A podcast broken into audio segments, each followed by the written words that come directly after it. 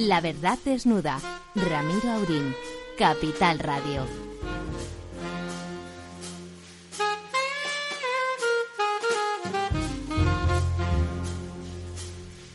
Muy buenas noches, amigas y amigos, en esta noche, y valga la redundancia, una de las últimas cálidas, dulces, agradables, los últimos coletazos del verano. Don Ramón, ¿verdad que sí? Hoy le ve bien usted hecho un pincel veraniego, con una chaqueta como de golfista, con un pañuelo al cuello. Tengo otra más de golfista del Open de eh, Augusta.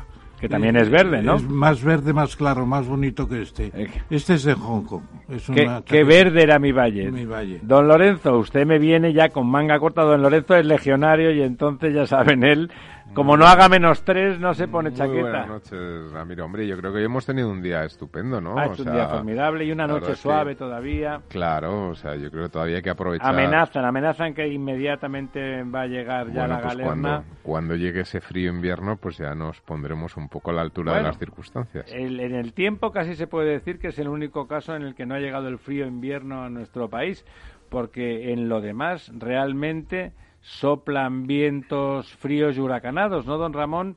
Vamos a ver, yo creo que hay un... Bueno, ya don Ramón me fastidia el tema porque como es un optimista compulsivo, la gente cayendo por el precipicio y él diciendo no pasa nada, esto No, seguro yo- que es bueno para el país. Yo empezaría con la frase del día, que es de Woody Allen, y dice, cuánto deseo que todo vuelva a ser como antes. Suscribimos todos, ¿verdad? Eh, Desde luego.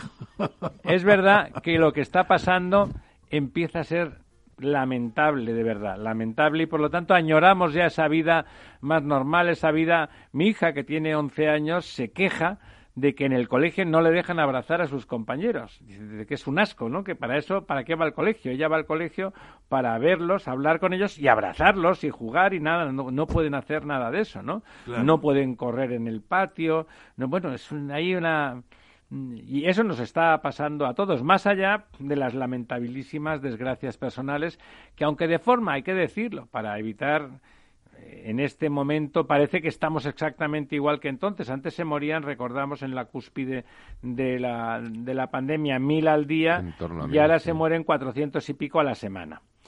Son muchísimos y los que se mueren, pues imagínense ustedes el daño, el dolor que les producen a sus, a sus familias, bueno, y el daño personal de los que pierden la vida directamente. Pero la diferencia es de cuatrocientos y pico al día a más de mil, a, a la semana a más de mil al día. La diferencia es muy grande, es de 15 veces. ¿eh? Muy fuerte. Y luego, yo diría que hay especulaciones de todo tipo.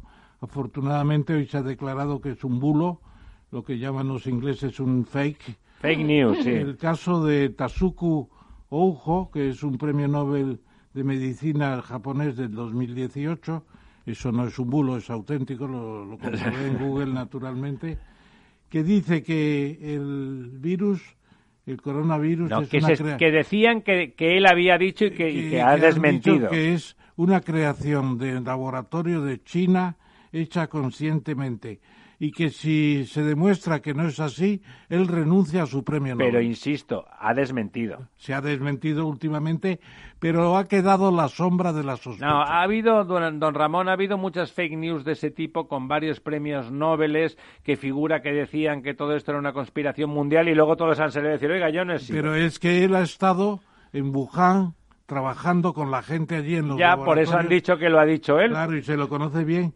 Y, tú que- formas- y lo que han dicho también es que eh, Han durante, dicho que durante, ha dicho, han durante dicho que ha tres dicho. meses, durante tres meses, los teléfonos de sus amigos en Wuhan estaban muertos, no, no, no lograba hablar con ellos.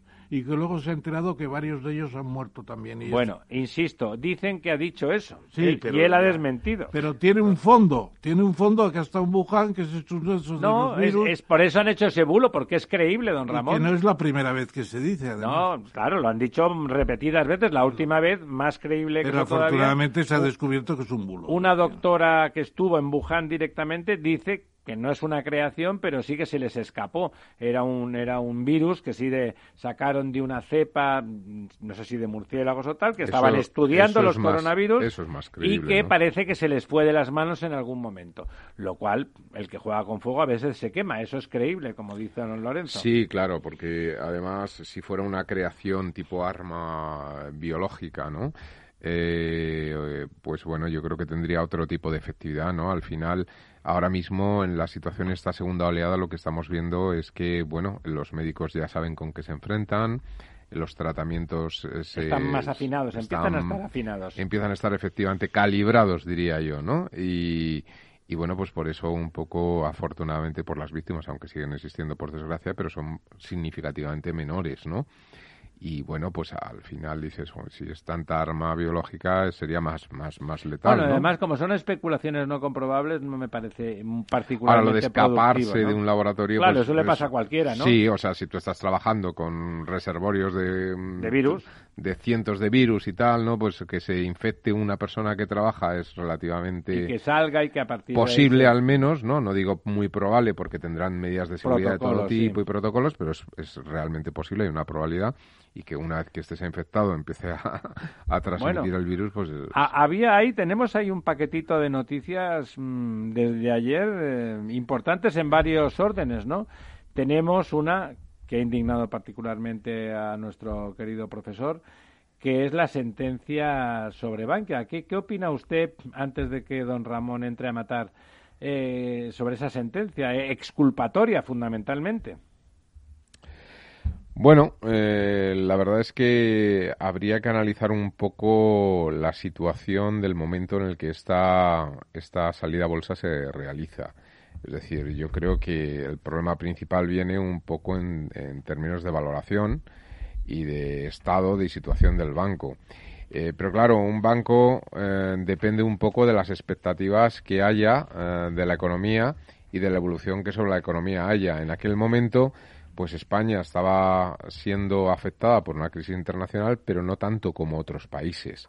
Luego la crisis fue mucho más fuerte en España que en otros países, pero los primeros años, me estoy refiriendo a los años 2008-2009, eh, hasta mm, entrado 2010, la crisis no impactó tan, tan fuertemente eh, en España como en otros países. También España tenía el, mayor eh, fondo de, de, garantía de, depósitos que había eh, en Europa. Es decir, yo eh, recuerdo en aquel entonces que escribí un artículo donde España en ese momento tenía casi 6.000 millones de euros en el fondo de garantía. 6.000 millones de euros, 5.000 y pico millones, casi 6.000. Es muy poca cosa, por cierto.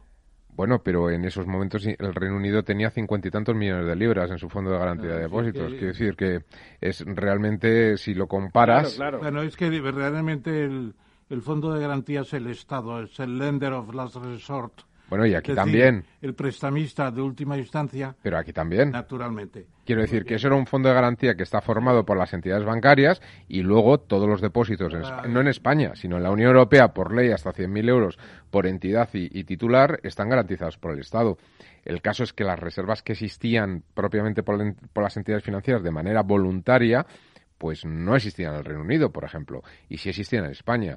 Y en España, el Banco de España había creado, después de las crisis de las, de las cajas de ahorros de los años 80, pues había creado una serie de, de, reservas contracíclicas que realmente eh, en el año 2009 yo recuerdo artículos internacionales de periódicos internacionales que se ponían como ejemplo las reservas contracíclicas españolas de, una buena gestión. Al final la crisis fue, fue tan larga y tan profunda que nos fuimos todos al garete.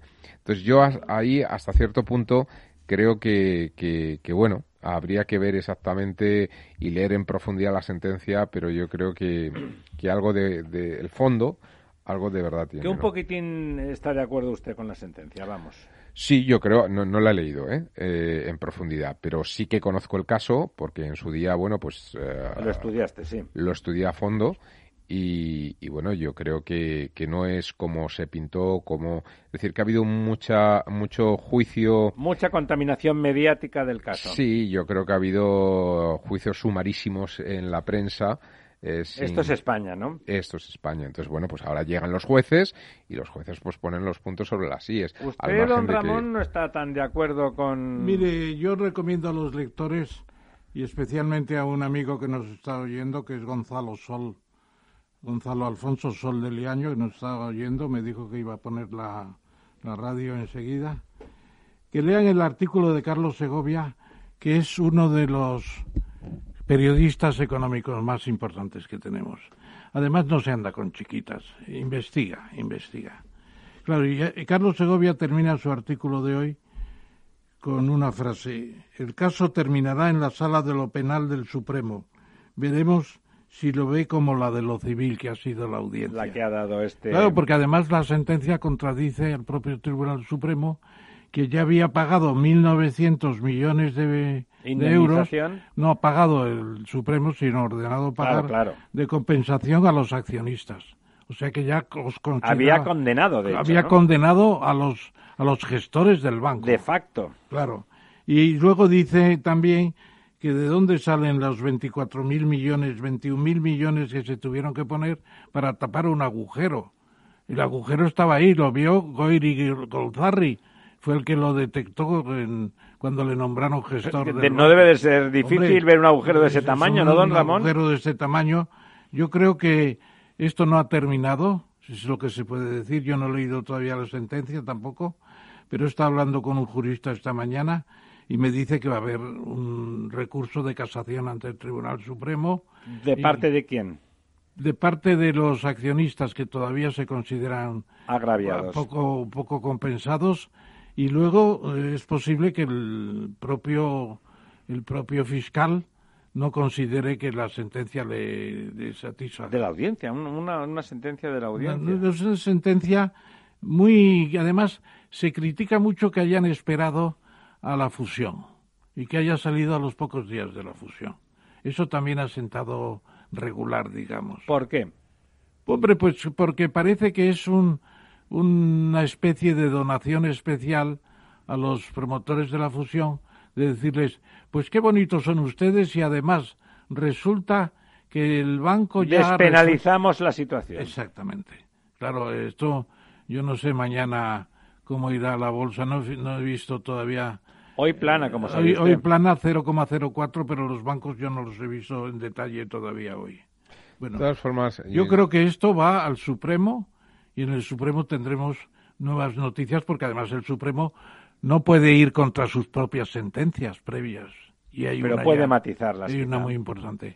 Yo de todas formas eh, quiero insistir porque con el caso de Bankia, eh, Bankia y Caja Madrid, ¿no? Pues eh, bueno, en la medida en que era una caja de ahorro que, que estaba gestionada eh, con decisiones o, por gente que, que, habían sido puestos en, en ese puesto por, por, políticos, pues se ha politizado toda la, todo el proceso de, de quiebra y colapso de una entidad como, como, como Bankia o Caja Madrid. Pero yo creo que se ha hecho, como digo, muchísimos juicios eh, paralelos por parte de la prensa y voy a poner un ejemplo muy claro. El tema que también se acusó a Caja Madrid, por ejemplo, de la colocación de preferentes, de acciones preferentes. Sí, sí, las famosas preferentes. Las famosas preferentes. Bueno, pues es verdad que hubo, pudo haber venta, digamos, forzada a personas mayores que no entendían el producto, etcétera, porque en, en una red de miles de sucursales hay de todo, ¿no? pero en la inmensa mayoría de los casos no fue así y de hecho una de las personas que movió más eh, todo el tema contra, contra la entidad judicialmente, que fue el que más que recurrió, etcétera, que iba como de pobrecito tratando de estar protegido por eh, como inversor minorista por parte de la CNMV, etcétera, pues era un señor que, que, como era un pobre hombre que no sabía nada, pues había sido director financiero de una multinacional y había invertido en preferentes más de un millón de euros. Ya. Entonces, bueno, o sea, que pues, muy ignorante no era. Efectivamente, ¿no? Con lo cual, eh, quiero decir que aquí ha habido mucha carga insisto. Sí, mucha, mucha manipulación. Eh, bueno, y luego también hay una segunda parte muy importante que es eh, dejar limpios de polvo y paja y de mácula, por así decirlo mejor, pues a las instituciones del Banco de España, incluso de la Comisión de Banca Europea, que tenía su sede en Londres y ahora ya no está allí por la salida de Inglaterra, claro, que podría haber venido a España, no vino por una serie de razones de los separatistas, etcétera. Y luego, pues, eh, la Comisión Nacional del Mercado de Valores, pues también tuvo en su momento una imputación. Una cierta responsabilidad, ¿no? Incluso una imputación y luego pues todo ha quedado mm, bastante bonito, ¿no? Ha quedado muy bonito. Muy bonito. Todos contentos, quiere usted decir, ¿no? No sé, no sé. Yo creo que esto tiene que llegar al Supremo y ver las cosas en su conjunto y no quedarnos bueno, en las apariencias. Veremos si hay recurso de casación, ¿no? Vamos a ver. Yo creo que sí va a haber recurso. Lo que pasa es ver qué sentencia el Tribunal Supremo en su día.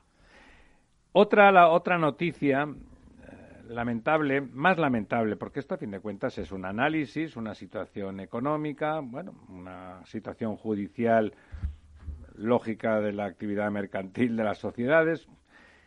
No es lamentable, digamos que podemos estar más de acuerdo o menos, pero no. Lo, que sí que ha sido enormemente lamentable fue eh, ver cómo el emperador de la potencia más importante del planeta, en su debate con el aspirante Joe Biden, eh, decía las cosas que decía. No sé si han tenido ustedes ocasión de ver ligeramente o no tan ligeramente el debate de ayer entre el presidente Trump y el aspirante Joe Biden, Joe Biden, porque a mí me pareció tremendo. Tremendo. Tremendo. Populismo de la más baja estofa por un lado y una difícil respuesta por parte de Biden que tenía que bajar si quería intentar eh, compartir audiencia tenía que bajar al barro, ¿no? Bueno, entró, entró en el juego de Donald Trump. Quiero decir, Donald Trump es muy hábil desde el punto de vista de la gestión de, de la escena, etcétera. Él pone el ventilador inmediatamente en marcha porque no le importa no tener... Deja, no deja salida y una vez que caes a su territorio ya estás muerto. Es como la araña, ¿no? Bueno, y a mí no me pareció que perdiera el debate Biden, ¿eh? Ah, yo creo que está saliendo... Bueno, yo creo que lanzó el mensaje por televisión, que ya lo había lanzado en Twitter, que, que es clave de estas elecciones, que ya lo hemos comentado aquí, ¿no? Que es eh, el protegerse, es decir, eh, Donald Trump no piensa abandonar la Casa Blanca pase lo que pase si gana porque ha ganado y si pierde porque ya la ¿Usted cree, ¿Usted cree que se encastillará si pierde en plan golpe de Estado? completamente convencido, porque él, él, ya, bueno, fue, fue como empezó el debate, ¿no? Eh, acusando un poco de la manipulación del voto por correo. Pensemos que en estos momentos, que falta un mes y una semana, ya hay un millón de personas que han votado en Estados Unidos. Y claro, esto va a crecer durante este mes y, además los que votan dicen las encuestas que son demócratas, sobre todo. Eh, especialmente. Y por la circunstancia del coronavirus, pues va a votar mucho más que en otras elecciones, ¿no? Y por lo tanto ahí hay una masa importante que puede eh, mover, mover los colegios electorales, que es como se mueve Estados Unidos, en una dirección u otra. Y yo creo el Donald Trump está movilizando a la gente y quiere movilizar a la gente en el voto personal. Yo creo que está clarísimo por casi todos los analistas de Estados Unidos de que el día 3 de noviembre eh, con los votos contados eh, de las personas que han ido a voto presencial, Donald Trump va a ganar las elecciones, al menos por colegios electorales. Otra cosa es cuando se lea todo claro, el cuando, voto cuando por el correo. voto por correo. Pero él ya está preparando el terreno clarísimamente para, para montarla. O sea, yo Bloquear veo, la lectura del voto por sí, correo. Yo lo que veo es que Estados Unidos está en una situación realmente. Pero eso es, eso compleja. es antidemocrático tremendamente. Bueno, eso, ¿no? eso puede eso acabar. Es un golpe de Estado. Eso puede acabar en una confrontación civil, ¿no? Es Pero como los más peligroso. brutos son los de Trump, si figura que ellos se imponen aunque sea por la fuerza, los demás, ¿usted cree que, que los demócratas, que los votantes demócratas también están por la violencia? Yo, yo creo que sí, o sea, eso de que los de Trump son los más eh, animales, de- yo creo que hay en, en todas partes, ¿no? Es decir, ¿Sí? que ¿Usted cree? sí, yo creo que hay muchas minorías eh, eh, en Estados Unidos que tradicionalmente votan eh, demócratas, o por lo menos que, que Sí, Joe los- Biden tiene una, digamos, Los una cercanía. afroamericanos, los- Los afroamericanos, por ejemplo, Joe Biden latinos. tradicionalmente ha movilizado mucho el voto negro hacia a su favor, ¿no? Y esa gente, eh, a mí me da que hay grupos que, llegado el momento, son Podrían tan bestias coger las como armas nosotros. para defenderse. ¿Qué opina usted? ¿Vio- ¿Ha visto usted el debate un poquito He de él? visto vídeos, vídeos Claro, esta tarde. fue muy largo. Sí, no, yo- yo me acosté ayer a la una y media y en el último momento pensé quedarme para ver lo que empezaba a las dos y media. Pero sí, no, yo lo he visto esta mañana. ¿eh? Es que caí, caí en brazos de Morfeo.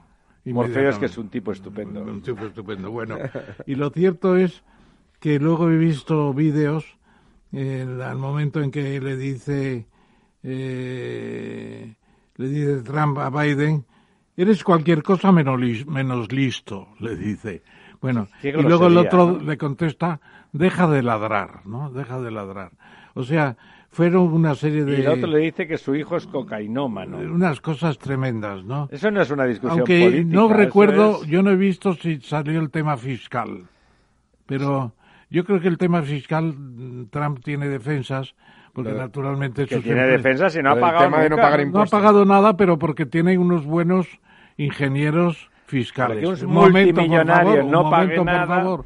Pagan las empresas, pagan los sistemas de, de compañías y que están preparadas precisamente para eso. Aquí hay cantidad de gente que gana mucho dinero y no paga eh, renta y sin embargo no, no es un mal. delito. Y nos parece mal. Nos parece mal, pero está pagando por, sus, por otras empresas que son suyas. O sea, una cosa es la declaración individual de la renta y otra cosa es el Pero conglomerado. un señor que acaba ingresando mil millones al año bueno, tiene que ingresa pagar mil millones impuestos. al año, pero igual dedica 800 a la fundación Bueno, Trump. no, Trump no dedica No, tal. no, Eso no, el señor. Gates. No, las Y- fundaciones y, su sirven- amigo el señor Buffett. Las fundaciones sirven para muchas cosas y luego al final resulta que el señor Gates pues tiene 10 mil millones al año para dar porque los ha llevado fundaciones. No, pero si También eso- el señor Bill Gates tendría que pagar directamente. Y yo creo que pagan, señor Bill Gates. Sí, pero pagan mucho menos porque tienen las fundaciones y Sí, tienen los pero sistemas. paga bastante. Bueno, pero paga déjeme menos, que le diga bastante. también que luego he seguido las...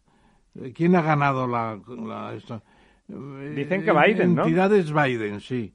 Pero luego ha habido una cosa que a mí me ha extrañado mucho, que Fox News le da el 60% a Trump cuando la cosa se hacía en Fox News. Y me ha extrañado Pero porque... es que Fox News es de Trump, absolutamente. Sí, pero ha ganado por el 60%, mientras que la CNN le daba al otro el 60%, no, 60% a Biden y 28% a Trump. O sea, hay diversidad de opiniones. Bueno, como Fox News no es fiable, don Ramón. no es fiable, pero es la que ha De organizado. todas maneras, Claro. las- la, la mayoría de las encuestas eh, tienen muy claro que en estos momentos en Estados Unidos el voto ya está decidido. Es decir, hay muy poco. Es, son las elecciones eh, desde que Más hay un polarizadas, poco- ¿verdad? Desde que hay un poco recuentos y estudios un poco en profundidad, que son prácticamente todo el siglo XX, eh, en las que el voto está tan decidido a mes y medio antes de las No, elecciones. yo creo que no está tan decidido. Hay una parte todavía importante que va, va a reaccionar mucho en función de lo que ha llamado Trump el terrorismo en las ciudades. Y yo creo que todavía vamos a tener ejemplos de esas situaciones que han sido tremendas en, en Oregón y en California y en otros sitios. Y luego a mí lo que me parece es que hay un tema que no, no se tocó que yo haya visto. Es decir, él dice que se va a decidir, Biden dice, cuando se termine de contar, se acabó. Y el otro dice, el voto de correo es fraudulento. ¿Y qué va a pasar entonces? Irá al Tribunal Supremo. Y en el Tribunal Supremo están a 6-4, ¿no? A 6-4 con la joven eh, jurista, bueno, joven de cincuenta y tantos años, pero tiene- está muy, muy aparente y muy Es bien una persona de prestigio, a pesar de ser prestigio, conservadora. Católica, conservadora, con siete hijos, dos haitianos adoptados, etcétera, y ahí Trump tiene mayoría. Va a ser Pero es una que- pelea. Es que no debería llegar a- al va- Tribunal va a ser una Supremo. pelea. Me parece una barbaridad Pues que una cuestión que es contar votos se pueda manipular para que lo decidan los jueces. Sí, Eso es trampa a la democracia. Este- este- Eso es un fraude, Esta vez, bueno, será un fraude, pero yo estoy diciendo lo que puede pasar. Sí, no sí, lo que la- lo yo, don- no lo don que yo Lorenzo. deseo, no lo que yo deseo que ¿Y qué desea usted? Pues yo eso me lo reservo como yo voy a votar en las, las elecciones norteamericanas. No, pero no digo mi voto como no lo digo en España tampoco. Yo voto lo que quiero. ¿Y por qué tienen que saberlo los demás? Hombre, porque a la gente le Por- importa lo porque que, el usted, voto es lo que secreto. usted hace. El voto es secreto. Y nosotros estamos aquí para informar, no para llevar a nuestros oyentes Pero a bueno, que voten a Trump. Anda que no opina usted lo que le sale de las Va a, ser, narices siempre. va a ser difícil que nuestros oyentes voten ni a Trump Pero yo creo que esa frase, Ah, esa antes, frase- de, antes de que esa empiecen a llegar...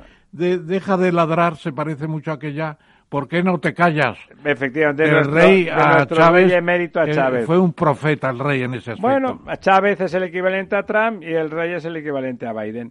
Eh, antes de que lleguen nuestros invitados, ¿qué les parece a ustedes el, el no plan que tenemos para presentar la las peticiones de 140 millones a Bruselas?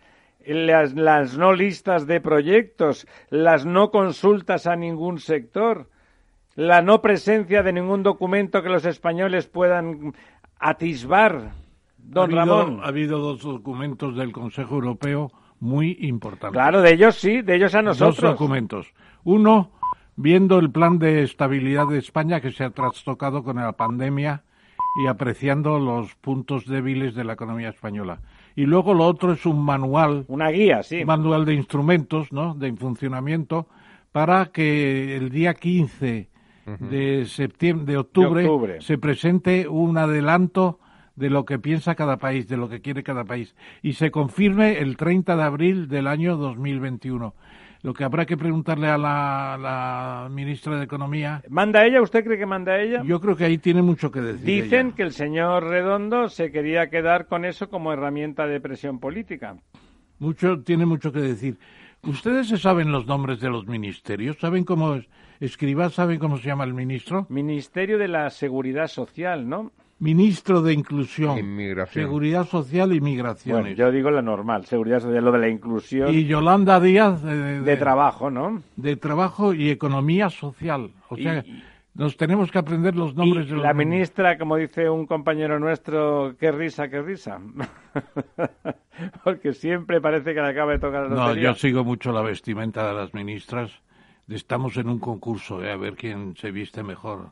Esa es la verdad. Bueno, a mí la que me parece más, se, se viste más de ministra es la señora Calviño, con corrección, no feo y de tal. La señora Yolanda Díaz, que quiere demostrar que tiene un gusto exquisito para la moda contemporánea. De, bueno, la señora Montero, que no se sabe qué quiere demostrar, pero alguna cosa querrá demostrar, digo yo. Eh, ¿Qué más ministras tenemos por ahí? La señora Robles, que viste como una ministra del ejército, me parece bien. Yo creo que se tendría que hacer un uniforme. Bueno, casi va de uniforme. Casi, ¿eh? casi. va de uniforme. Además de comportarse como una ministra en general, porque la verdad es que las opiniones que vierte podrá no estar más o menos de acuerdo, pero siempre son dignas de una ministra, eh, en el contexto, en la forma y en el fondo. Y bueno, insisto, ¿le parece que, que no hay nada? Nadie dice nada. Los alemanes hace meses que están enviando documentos de sus empresas y proyectos ya Bueno, articulados y creo tal. que tenemos- No hay nada. Yo estoy aterrorizado. No, pero guardamos para luego otro tema muy importante. Ha sido una comisaria del, del Colegio de Comisarios, es decir, de la Comisión, la señora Bastanga, la que ha tenido que llamar a España para decir, no han presentado ustedes nada sobre turismo. Y hay un plan polaco, hay un plan francés, hay un plan danés. Y tenemos un 12,5% de nuestro PIB y de nuestro empleo dedicado al turismo y no hemos presentado nada sobre turismo. Perdón, es que me, se, me caen, se me caen los palos del, del sombrajo. Y fue en, el es pre- fue, impresionante. fue en el Parlamento donde el señor Bauzá, que fue presidente de las Islas Baleares, donde hay bastante turismo, se sabe, Se sabe, el sí. que ha preguntado, ¿qué ha presentado España? Dicen, de momento nada. Bueno, yo, yo la verdad es que me- voy a ser el optimista eh, esta noche, un poco cogiendo el testigo de. Usted sea optimista, pero opine sobre esta nadería. Sí, no, yo confío mucho en las, en las empresas españolas. Eh, yo creo que España tiene un tejido de empresas eh, importantes eh, que están preparando esos planes y, y yo creo que lo van, que lo van a trasladar al Ministerio. Eh, estamos hablando que ese informe, esa guía de la que hablaba el profesor, hace hincapié en lo que es la economía verde y lo que es la digitalización. Eh, a mí me consta de que hay empresas como Telefónica que ya están preparando líneas de actuación, etcétera. Eh, hay empresas eh, en el sector del agua, en el sector de las energías Sí, renovables. pues, habla usted del Eh, sector del agua. Del sector del agua ni se habla, ¿no? Y ahí, efectivamente, en la guía, en la famosa guía, manual. En la famosa guía a la que alude el, el profesor Tamames, Sí. se dice que la reutilización es La fundamental. economía circular es básica. Claro, Se dice también precisamente que, que, se, que se busque la colaboración público-privada, es decir, que, que se colabore con las empresas privadas para poder realmente mm, mm, tener un efecto multiplicador en este proceso de inversión. ¿no? Entonces yo, fíjate, yo ahí sí que creo que las empresas lo están preparando y lo que hace falta es que realmente el Ministerio, la señora Calviño, tenga la receptividad para poder acoger estos estudios que los profesionales... Pero hay fechas, hay plazos. Bueno, en principio el día 15 tiene que presentar algo, aunque sea un borrador, ¿no? Y a lo largo sí, hasta, como, el plan de cambio climático que no tiene un euro de referencia. Esa es la desgracia, pero vamos... ¿Usted cree que en Europa, si no decimos queremos hacer esto y creemos que cuesta tanto dinero como mínimo, ¿eh? y que eso contempla tales acciones, es los, ¿nos van a tomar en serio? Que decir lo queremos hacer muy bien y Insisto que, que de aquí al 15 yo confío en que si no si no han tenido eh, bueno la capacidad de gestionar esos esos, esos planes tengan la, tengan la sensibilidad al menos de escuchar a las grandes empresas españolas que son punteras intentando hundir políticamente a la Comunidad de Madrid, ¿no? Que les parece que está a tiro la señora Ayuso. Bueno, eso es una lucha política efectivamente. Bueno, vamos, tenemos ya al primero de nuestros invitados. Pasamos eh, dentro de, volvemos en 30 segundos con nuestro primer invitado de la noche. Si todavía no te ha llegado la idea o crees que esta necesita evolucionar, no te pierdas After Work, un programa en el que encontrarás historias inspiradoras, análisis de la realidad y una mirada prospectiva al futuro. De lunes a jueves a las seis y media de la tarde en Capital Radio con Eduardo Castillo.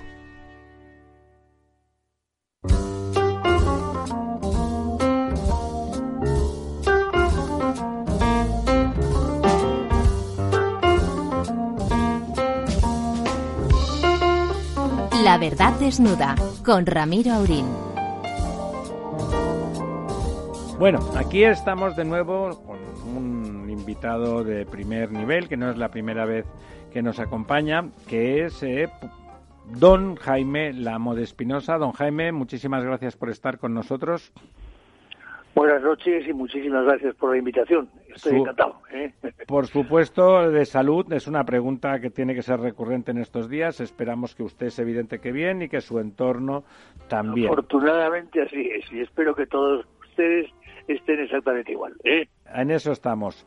Bueno, don Jaime, ya saben, necesita poca presentación, pero para el que no le conozca, pues eh, una personalidad del mundo del, del, pensamiento agrario en España y también de la gestión. Fue ministro de Agricultura con, en el gobierno de don Adolfo Suárez y, bueno, y no para de tener actividad alrededor de, ese tema. Después me gustará preguntarle, ya se lo adelanto por si acaso quiere ir pensándolo entre líneas, le voy a preguntar después, después, después de hablar de su libro y después que don Ramón que por supuesto nos acompaña, y don Lorenzo le hagan, le hagan las preguntas que les parezcan oportunas. ¿Sobre qué cree usted que sería importante que en esos 140.000 millones que entre préstamos y subvenciones vamos a tener, si Dios quiere y si hacemos los deberes de la Unión Europea, ¿qué, se debería de pedir desde el punto, o plantear, si no pedir, desde el punto de vista de la agricultura en España? Pero antes de eso, que se lo dejo para que después lo, lo hablemos, le doy la palabra a, su amigo, a su amigo don Ramón Tamames. Muy bien. Muy bien, don Jaime, muchas gracias también. Yo creo que pues bastante bien dentro de lo que cabe y como Woody Allen buscando que las cosas vuelvan a ser lo que fueron. Bien. Ojalá. Ojalá. Eh, el libro que ha preparado y que ha publicado eh, don Jaime en estos días, que se iba a presentar en el Ministerio de Agricultura, donde hay un salón especial para estas presentaciones, pero por razones pandémicas la presentación virtual la, empezamos a hacer hoy en cierto modo, Jaime. Y entonces la transición, la transición agraria 1976-1982. Eh, hay muchos temas, están los pactos de la Moncloa y el programa agrario, está su labor al frente de una de las asambleas de la FAO, la Organización Mundial de la Alimentación, y también están capítulos que a mí me han interesado especialmente sobre los montes públicos y privados, toda la cubierta forestal española y otras muchas cosas. Doctor ingeniero agrónomo, economista, ministro de Agricultura con Adolfo Suárez y Leopoldo Carlos Sotelo y también el programa agrario al que se refiere en parte el libro. Eh, yo solamente le haría una pregunta ahora sobre la marcha en relación con el libro antes de, pasar a lo que ya se ha planteado. Me gustaron mucho en las fotos del libro dos, tres, tres cosas, tres personas. El Papa, el Papa que ahora nos dirá qué tal. Eh, Borlao, Premio Nobel de la Paz, la, Revolución Verde, la Revolución Agraria, y Lorenzo Natali, un personaje extraordinario que tanto ayudó que ingresara España en la Unión Europea. Esos tres. Sí, son tres fotos muy significativas de, y que representan en muy buena medida mm, partes del libro. Este es un libro, efectivamente, que se titula La transición agraria 1976-82, porque yo siempre sostuve que al mismo tiempo que hubo una transición política, que hubo una transición exterior, como llamó Leopoldo Calvo Sotelo, a todo lo que se hizo en relación con la Comunidad Europea de eso en la OTAN, hubo también en algunos sectores eh, cambios muy profundos que se notaban menos en el contexto general de la política de la transición. Y en el caso de la política agraria hubo un cambio, hubo una serie de cambios muy sustanciales, porque tratamos de colocar a España en la posición que le correspondía. Y ese es el libro. Se lo comenté un día al ministro Planas, que es un ministro encantador y amabilísimo, le hizo ilusión, mm, me lo pidió y me ofreció editarlo al Ministerio de Agricultura. Y lo tenemos editado desde el final de febrero y vamos a hacer la presentación a mediados de marzo. Naturalmente, con todo lo que ha ocurrido, ha sido imposible y está el libro allí almacenado y preparado para que cuando se pueda pues poder hacerlo público. Bueno, bueno Jaime, ¿qué, qué te dijo Borlau cuando hablasteis? ¿Qué, ¿De qué hablasteis Borlau y tú? Bueno, Borlau eh, en aquel momento estaba dedicado a sus famosas producciones de trigos enanos en México, era un genetista fuera de lo común, y estuvimos hablando, como no, del problema de la alimentación y de la, y de la agricultura. Es decir, los dos veíamos que el crecimiento de la población mundial era imparable y que la genética tenía que contribuir a mejorar todas las producciones agrarias para que fueran suficientes para alimentar a esa población. ¿Y con Lorenzo Natali? ¿Con Lorenzo Natali? Conocí a Natali, le traté mucho, luego además tuve mucha relación con él porque uno de mis colaboradores, José Manuel Rodríguez Molina, que era el consejero agronómico de Bruselas, le veía con mucha frecuencia y yo siempre que iba a Bruselas, en aquella época iba mucho, veía a Natali, hablaba con él y le contaba cuáles eran los problemas de la adhesión española a la Comunidad Europea que llamábamos entonces, hoy Unión Europea. Don, don Jaime, hablando de esa época, eh, y en relación a las conversaciones, a la presencia, la cartera de Agricultura en relación a Europa siempre fue una cartera particularmente importante y, por lo tanto, un ministro simplemente competente, ya no digo bueno de agricultura, tiene que tener mucha presencia en Europa. Eh, eh, ¿Hay alguna comparación usted que tuvo esa relación en ese momento, que era el momento de querer entrar? Todavía no estábamos en Europa. Eh, el que, igual que ahora se nos denosta de forma mm, sangrante y lamentable, se nos trata de cualquier cosa y hay bastantes de nuestros socios que nos miran como mínimo de reojo. ¿Qué sensación tiene usted de cómo nos miraban esos mismos países en aquel entonces? Bueno, entonces estaban preocupadísimos por el ingreso de España. ¿A favor o en contra? En principio en contra, no. No estaban a favor porque nos temían. Y nos temían no porque éramos en aquel momento una potencia productora. Que no éramos. Sino porque que no lo éramos, éramos bastante productivos pero, pero no lo éramos. De hecho, teníamos una balanza comercial agraria negativa. Pero ellos eran conscientes que si se abrían las fronteras y nosotros podíamos entrar en Europa con todos nuestros productos, les haría mucho daño, sobre todo en el sector hortofrutícola del Mediterráneo, sobre todo en el sector olivarero, en el sector vinícola, y eso les producía mucho temor. Y por esa razón fue por la que en un momento determinado, a mediados de los 80, Giscard d'Estaing en una reunión con las cámaras agrarias, anunció que se paralizaban las relaciones con de, las negociaciones con España, porque tenían miedo de lo que nosotros podíamos crecer dentro de la Unión Europea. Y tenían razón, ¿eh? oye, perdona, Jaime, porque aquí yo recuerdo que tú me contaste una vez que habías invitado a una serie de observadores agrarios sobre España. Era cuando se decía, España es un monstruo dormido en recursos agrarios y les invitaste a un paseo en avión sobrevolando España para que vieran. Eso lo hice, sí, eso lo hice con Joseph Ertel. Joseph Ertel era el ministro de Agricultura alemán. Tenía un peso inmenso en aquel momento dentro de la Comisión Europea. Como suelen los alemanes, sí. Como suelen tener los alemanes, era un hombre competentísimo. Y yo le invité en varias ocasiones y vino a España en varias ocasiones. Y en una de ellas me lo llevé a cazar. Yo no soy cazador, para nada, pero él lo era y mucho.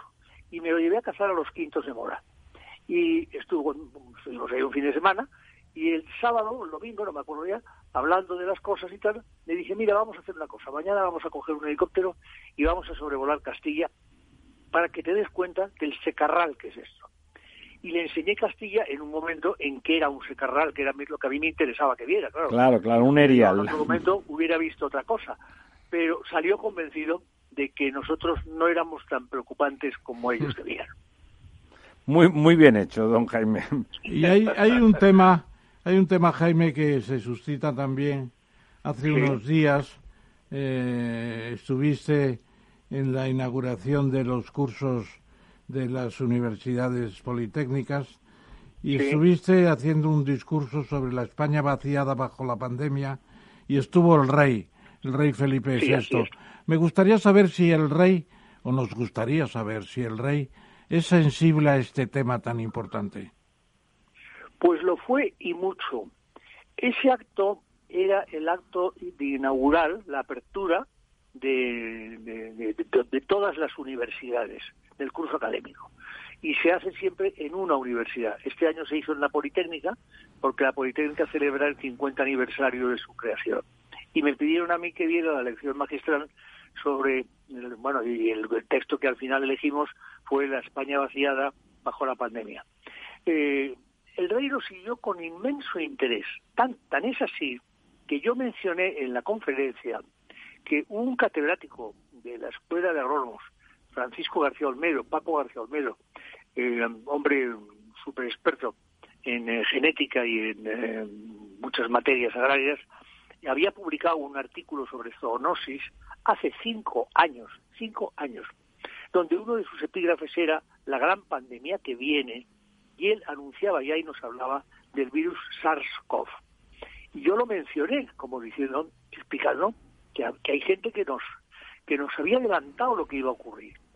Y luego hablé de otros temas y comenté otras cosas y hablé de, en fin, de, muchas cuestiones. Pues cuando el acto terminó, el rey lo siguió con una atención enorme, yo lo veía, y cuando el acto terminó y subimos todos a una sala del piso de arriba, que teníamos ahí, estaban todos los rectores, catedráticos y tal, el rey se acercó a mí, yo le agradecí sus palabras, él me felicitó por la conferencia y me preguntó en concreto por ese artículo sobre la zoonosis de García Olmedo, sobre qué decía y sobre si le podía hacer llegar el artículo porque tenía mucho interés en él.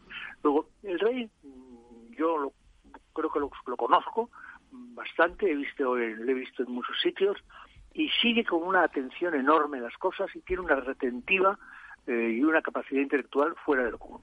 Oye, este García Olmedo es precisamente el especialista en organismos genéticamente modificados, ¿no? Exactamente, exactamente, Yo le conozco también, es una persona em, eminente, eminente.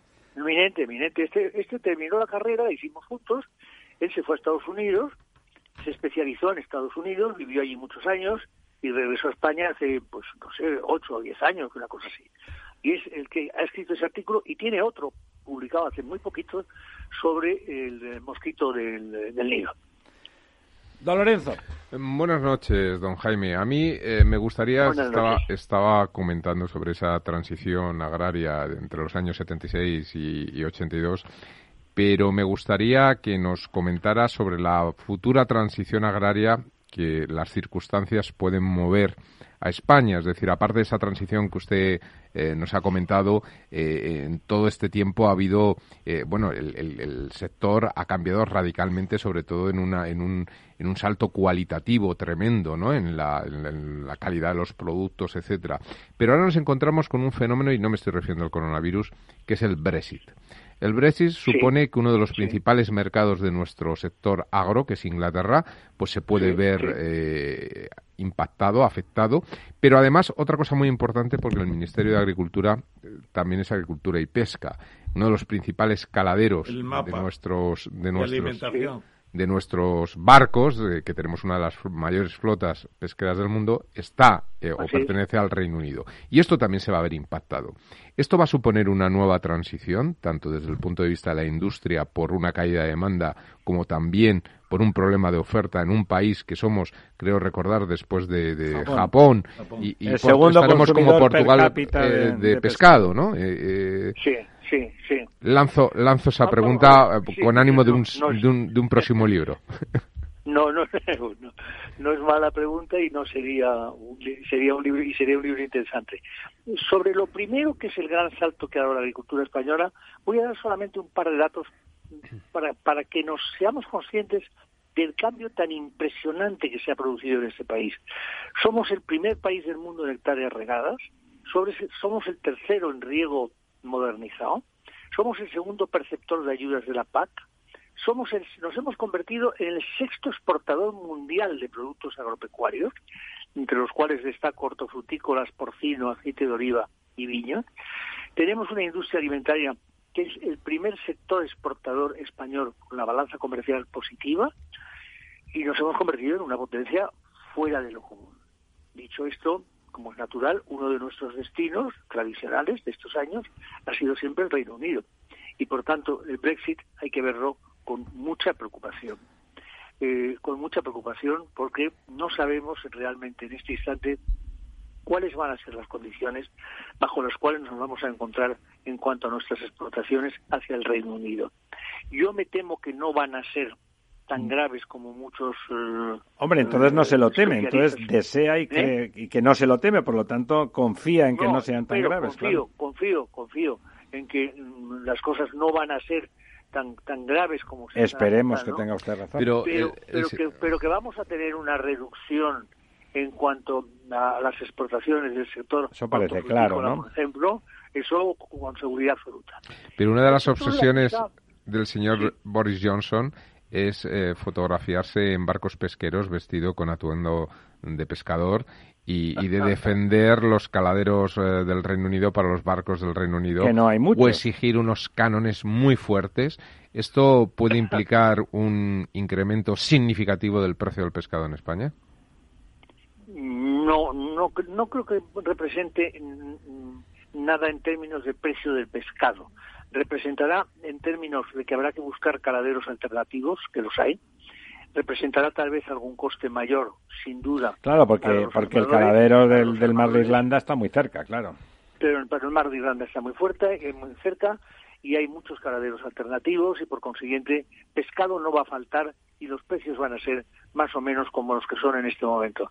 Pero todo eso además pensando que hay otra cuestión aquí, que es que habrá una negociación con ellos.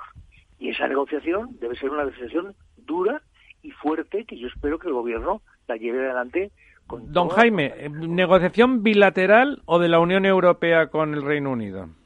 De la Unión, todas las negociaciones de la Unión Europea con el Reino Unido tienen por debajo negociaciones bilaterales. No se conoce una sola en la que negocie el Reino Unido, mientras que al tanto, al tiempo, eh, los distintos países no estén negociando con los distintos ministros afectados del Reino Unido, como hacía yo cuando negociaba con la Unión Europea y al tiempo hablaba con los italianos, con los ingleses, con los franceses, con, cada uno de ellos. Pues eso eso sigue pasando hoy y eso habrá que hacerlo y yo espero que se negocie con Reino Unido con mucha con mucha interés y con mucha fortaleza y que haya piezas de negociación a cambio. Vamos a ver qué pasa con el Gran Sol, ¿no?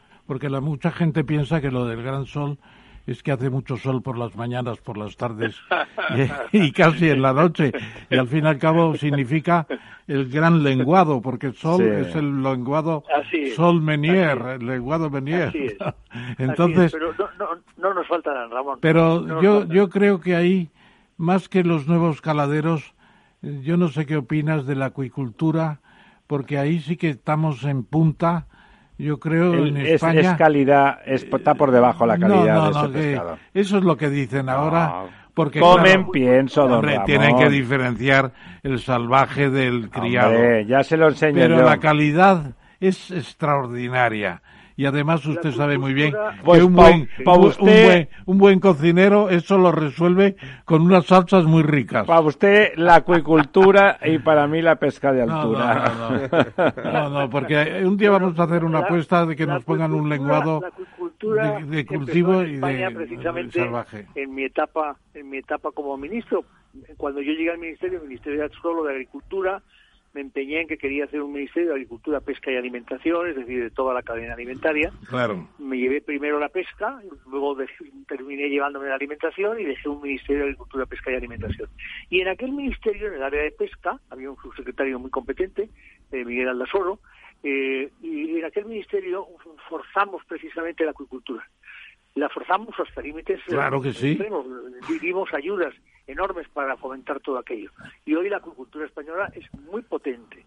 Y por tanto yo creo que los lenguados de nuestra acuicultura podrán competir con, con los de Yo siempre he dicho que la acuicultura es el neolítico de la pesca, porque nosotros aprendimos la ganadería en el neolítico, pero la pesca lo hemos aprendido 10.000 años después. ya le digo, don Ramón, no vamos a No, discutir no, ahí. no, Para yo, usted yo le voy a hacer una, la acuicultura le voy a y para hacer mí una la apuesta con las dos, los dos orígenes a ver si usted se da cuenta de... Usted me da el pescado antes de cocinar No, no, y yo no, se no, lo digo. no, no, y yo le digo, ya este, no. es, este es de altura y este es de acuicultura. No, vamos a ver, yo creo que la acuicultura tiene Bueno, un y futuro... luego- y ya luego es más de la mitad del consumo humano de pescado. Don Jaime, don Jaime, ¿qué decía? Y, y luego hacemos ese mismo examen no solo cuando vemos los dos pescados, los dos peces, sino cuando los comemos, Sí. porque la gastronomía es una es, Es un una- arte. ¿eh? Es un arte y una ciencia. Totalmente, pero fíjese usted cómo la inteligencia queda enmascarada en las elecciones políticas. ¿no? Un- una vez cocinado el asunto ya no se sabe tal. Ya- ya no antes se sabe, antes de que usted se vaya, quiero que nos hable, que nos diga qué propondría usted si tuviera que llevar ahí proyectos para esos 140.000 millones, la porción que tiene que ver con el campo y con nuestro sector agroalimentario, ¿en qué centraría usted las peticiones y, y las propuestas españolas? En el Pues sector mire, agrario en una gran en general, en- El agropecuario en general. sí, sí, ya le le había entendido. Sí, en, en una gran medida en el sector hortofrutícola. El sector hortofrutícola necesita llevar a cabo cambios eh, muy importantes, desde los invernaderos hasta las eh, plantas de, transformación y de, montaje, envasado, etcétera.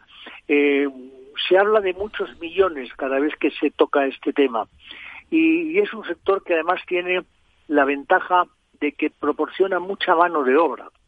No olvidemos que, por ejemplo, hace unos días en el Congreso de los Diputados, en un debate que hubo eh, sobre un proyecto de ley, eh, se habló de incrementar las hectáreas regadas en dos millones y medio para que fueran al sector hortofrutícola y eso a su vez generara cinco millones de empleos, lo cual tendría a su vez trascendencia en la ocupación territorial, en, el, en, el, en luchar contra la España vaciada.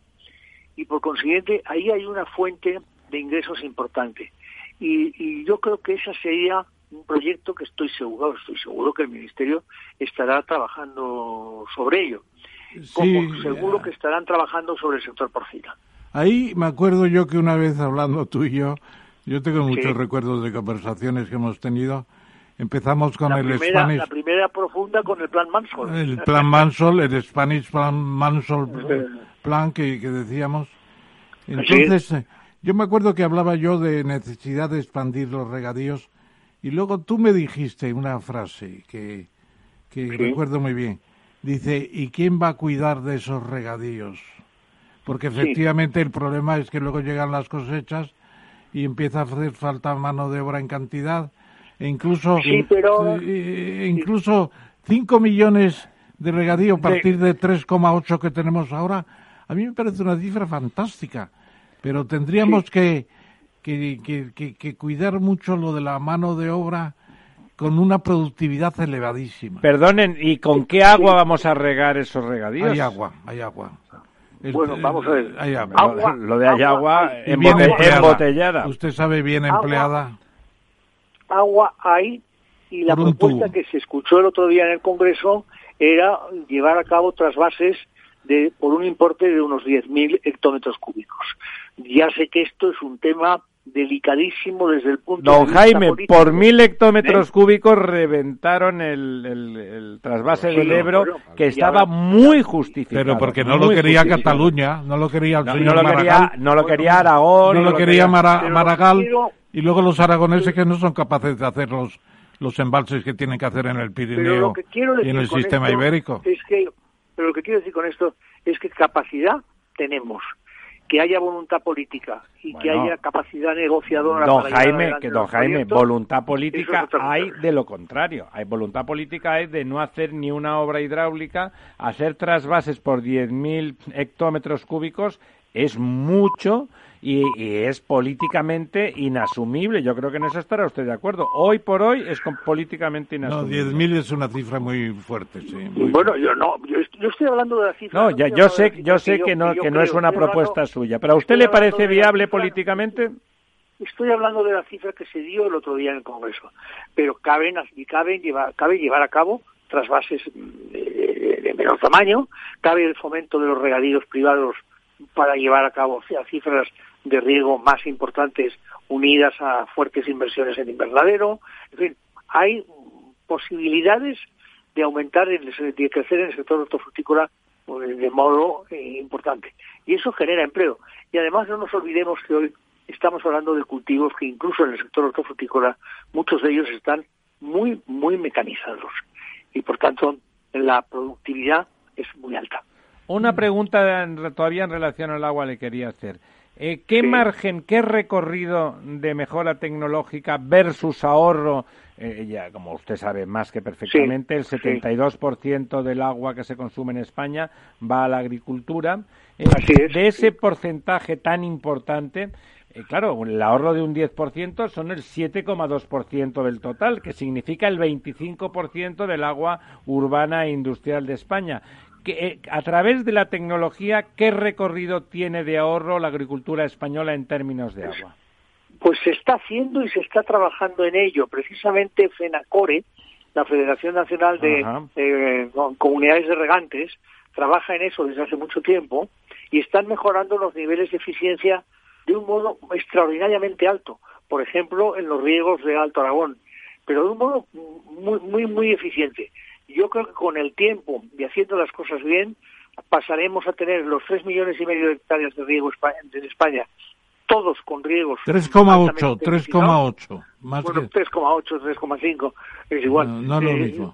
altamente, altamente tecnificados y por consiguiente ahí habrá un ahorro de agua que puede representar aproximadamente entre el 15 y el 20% Entre el 15 y el las 20. cifras de las que hablamos. Claro, si las ahorramos el cifras 20%, el aumento del regadío no sería contra los recursos, sino que con los mismos recursos prácticamente se podrían regar esos 5 Sin millones duda, de hectáreas. Bueno, y además nuestro moderador ha entrado en ese tema que consumimos el 80% del agua para la agricultura. He dicho el 72. 70, Seten- 70, bueno.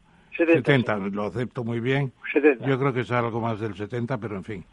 Eh, parece cuando se dice eso que el agua se tira sobre la marcha. Pero si es que exportamos agua. Y exportamos agua a precio de frutas, a precio de, de productos agrarios sublimes. Sí, Claro. Don Ramón, acaba de decir don Bueno. Jaime que para intentar aumentar esa producción hay que hacer trasvases y obras hidráulicas que Muchas estará, infraestructuras, que estará usted claro. de acuerdo en Y que también- poli- políticamente son difíciles. Y también le he dicho y también le he dicho regadíos privados es que tenemos que hacernos a la idea de que la España agraria con el paso de los años y del tiempo Sí, será de riego o no será eh Sí, señor. será de riego Está, o no será. está claro que la de secano no tiene ningún sentido. Eso No vamos a claro. gritar Tiene- arriba, arriba al campo. tiene pocas, opor- porque tiene es pocas una- oportunidades No vamos a gritar arriba al campo, pero sí estamos por el progreso del sector agropecuario. Bueno. sin duda sin duda Don Jaime, ha pasado esa media hora, que ya han pasado 34 minutos, rápido, rápido, rápido, nos queda en el tintero un montón de cosas que aprovecharemos, que aprovecharemos para que venga usted en breve otra vez a, a nuestro programa. Muchísimas, que cuentan cuentan conmigo siempre ¿eh? muchísimas gracias. Gracias. muchas gracias hasta Gracias, pronto Jaime. gracias La verdad desnuda. Capital Radio. Mesa y Descanso es el programa donde Mar Romero te acerca cada fin de semana los mejores productos, te invita a disfrutar de los buenos vinos de cada denominación de origen y a conocer restaurantes y lugares de ocio con un encanto especial. Mesa y Descanso. Siéntate, escúchanos y disfruta mientras anotas en tu agenda gastronómica momentos únicos para compartir. Los sábados a las 13 horas aquí, en Capital Radio.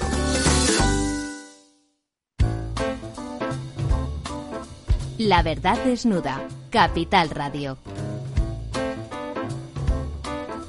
Aquí estamos de vuelta. Pasan casi cinco minutos de las once de la noche y tenemos eh, a nuestro nuevo invitado, un, habitual, un habitual de esta emisora, don Juanjo Rubio Guerrero. Aquí estamos, presentes. Muy bien.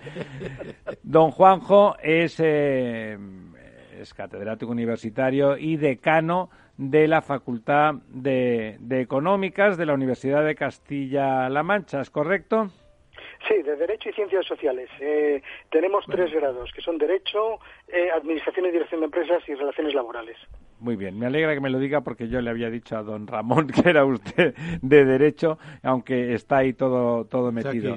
está, ¿Eso es en eso es en Ciudad Real, don Juanjo? Correcto, eh, estamos radicados en Ciudad Real, en, el, en el campus universitario de Ciudad Real, sí.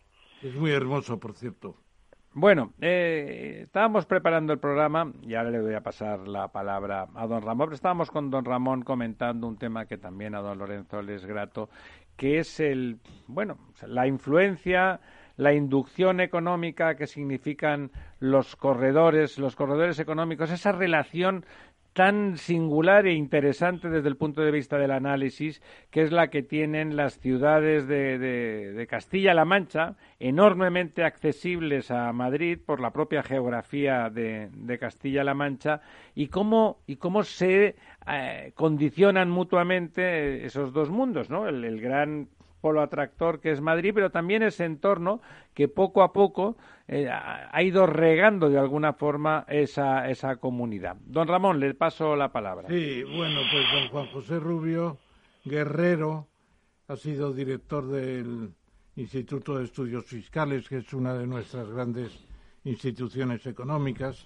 Ha sido consejero de Aguas de la Cuenca del Ebro. Se ha ocupado de la reforma ha participado del modelo de financiación autonómica del año 2001, ha sido consultor del Banco Mundial para temas iberoamericanos de presupuestación fundamentalmente y luego es decano de la Facultad de Derecho y Ciencias Sociales, como se ha dicho, donde están las económicas, naturalmente. Él es precisamente un conocedor de lo que significan esos corredores económicos Precisamente yo le he planteado este tema porque el año 68 ha llovido mucho desde entonces.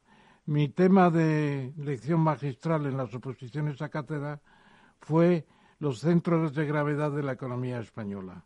Es decir, cómo se mueven los centros en el cuadrante nordeste con la pujanza de Bilbao-Barcelona, Valencia-Madrid y por ahí van.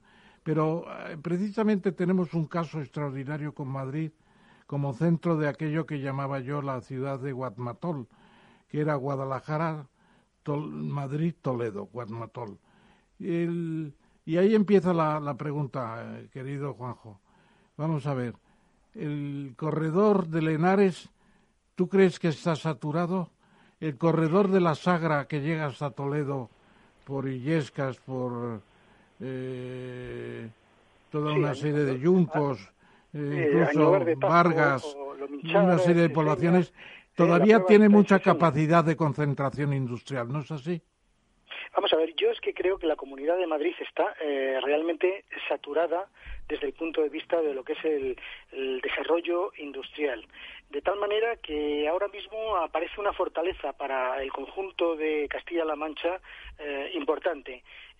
Castilla-La Mancha tiene una situación privilegiada que favorece pues un conjunto de actividades, entre ellas pues las actividades logísticas y la instalación de, empresas, de unidades productivas que en Castilla-La Mancha encuentran eh, un desarrollo que ya no tienen en Madrid como consecuencia de la saturación creciente del área metropolitana y que por lo tanto pues lo que hace fundamentalmente es que puede beneficiar eh, la difusión socioeconómica del conjunto de Castilla-La Mancha, básicamente los dos corredores que usted ha citado, o sea, el corredor de Lenares y el corredor de la Sagra. Aún hay elementos de eh, eh, impulso de esos corredores, pero es verdad que empieza a haber también cierta saturación lineal en, en lo que es la articulación de las carreteras de Toledo y la carretera de, eh, de Barcelona, ¿no?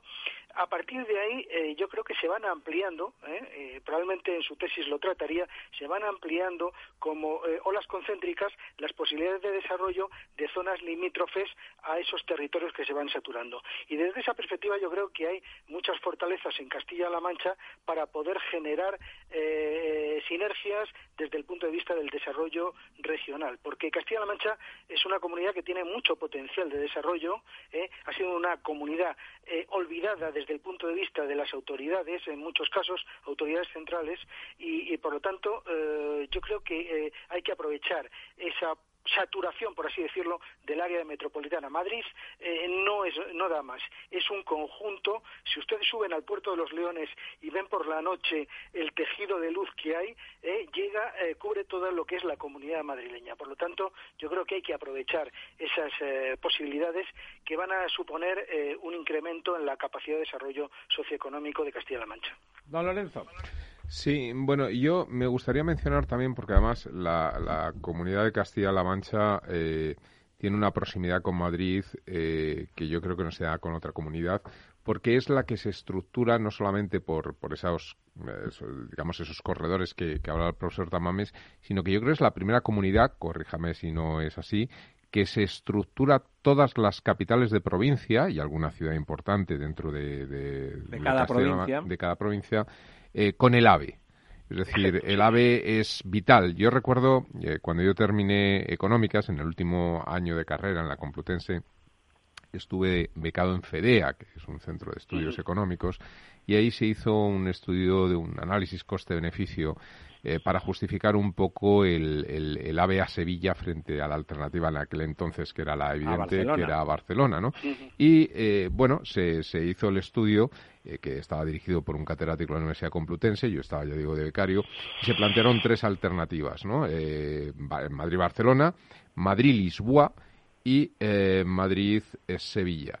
Claro, un, elemento como un corredor de un tren de alta velocidad supone unas eh, externalidades económicas brutales allí por donde pasa. Y eso es la recuperación económica. Claro, el, AVE a Barcelona, aparte de unir dos grandes capitales, pero digamos que pasaba por territorios mucho más desarrollados que el AVE a, Lisboa, que pasaba por Extremadura, o el AVE a Sevilla, que pasaba por Castilla-La Mancha. Eh, de las tres alternativas, el que ganaba el análisis coste-beneficio con goleada era el Madrid-Lisboa, porque unía dos capitales europeas, dos grandes ciudades, y, digamos que tenía una capacidad de externalidades eh, de, inducción económica, inducción económica en zonas deprimidas brutal. Lo que ocurría es que un, ave eh, Madrid frontera de Portugal no tenía ningún sentido y por lo tanto el ave a Sevilla tenía o, ganaba, tenía mejor puntuación que la ave a Barcelona por este efecto eh, de externalidad económica que producía su paso. Y yo creo que el milagro, entre comillas, de Castilla-La Mancha, eh, de, recuperación, de proceso de implantación industrial en sitios como Ciudad Real, eh, etcétera, viene de la mano del AVE, ¿no? Y, realmente eh, ese es otro, otro tipo de corredor, ¿no? la posibilidad de que un poco las oficinas, los, los headquarters estén en Madrid y sin embargo lo que son los centros de producción pues estén diseminados a tiro de una hora, hora y media, hora y cuarto como mucho del centro de, toma de decisiones. ¿no?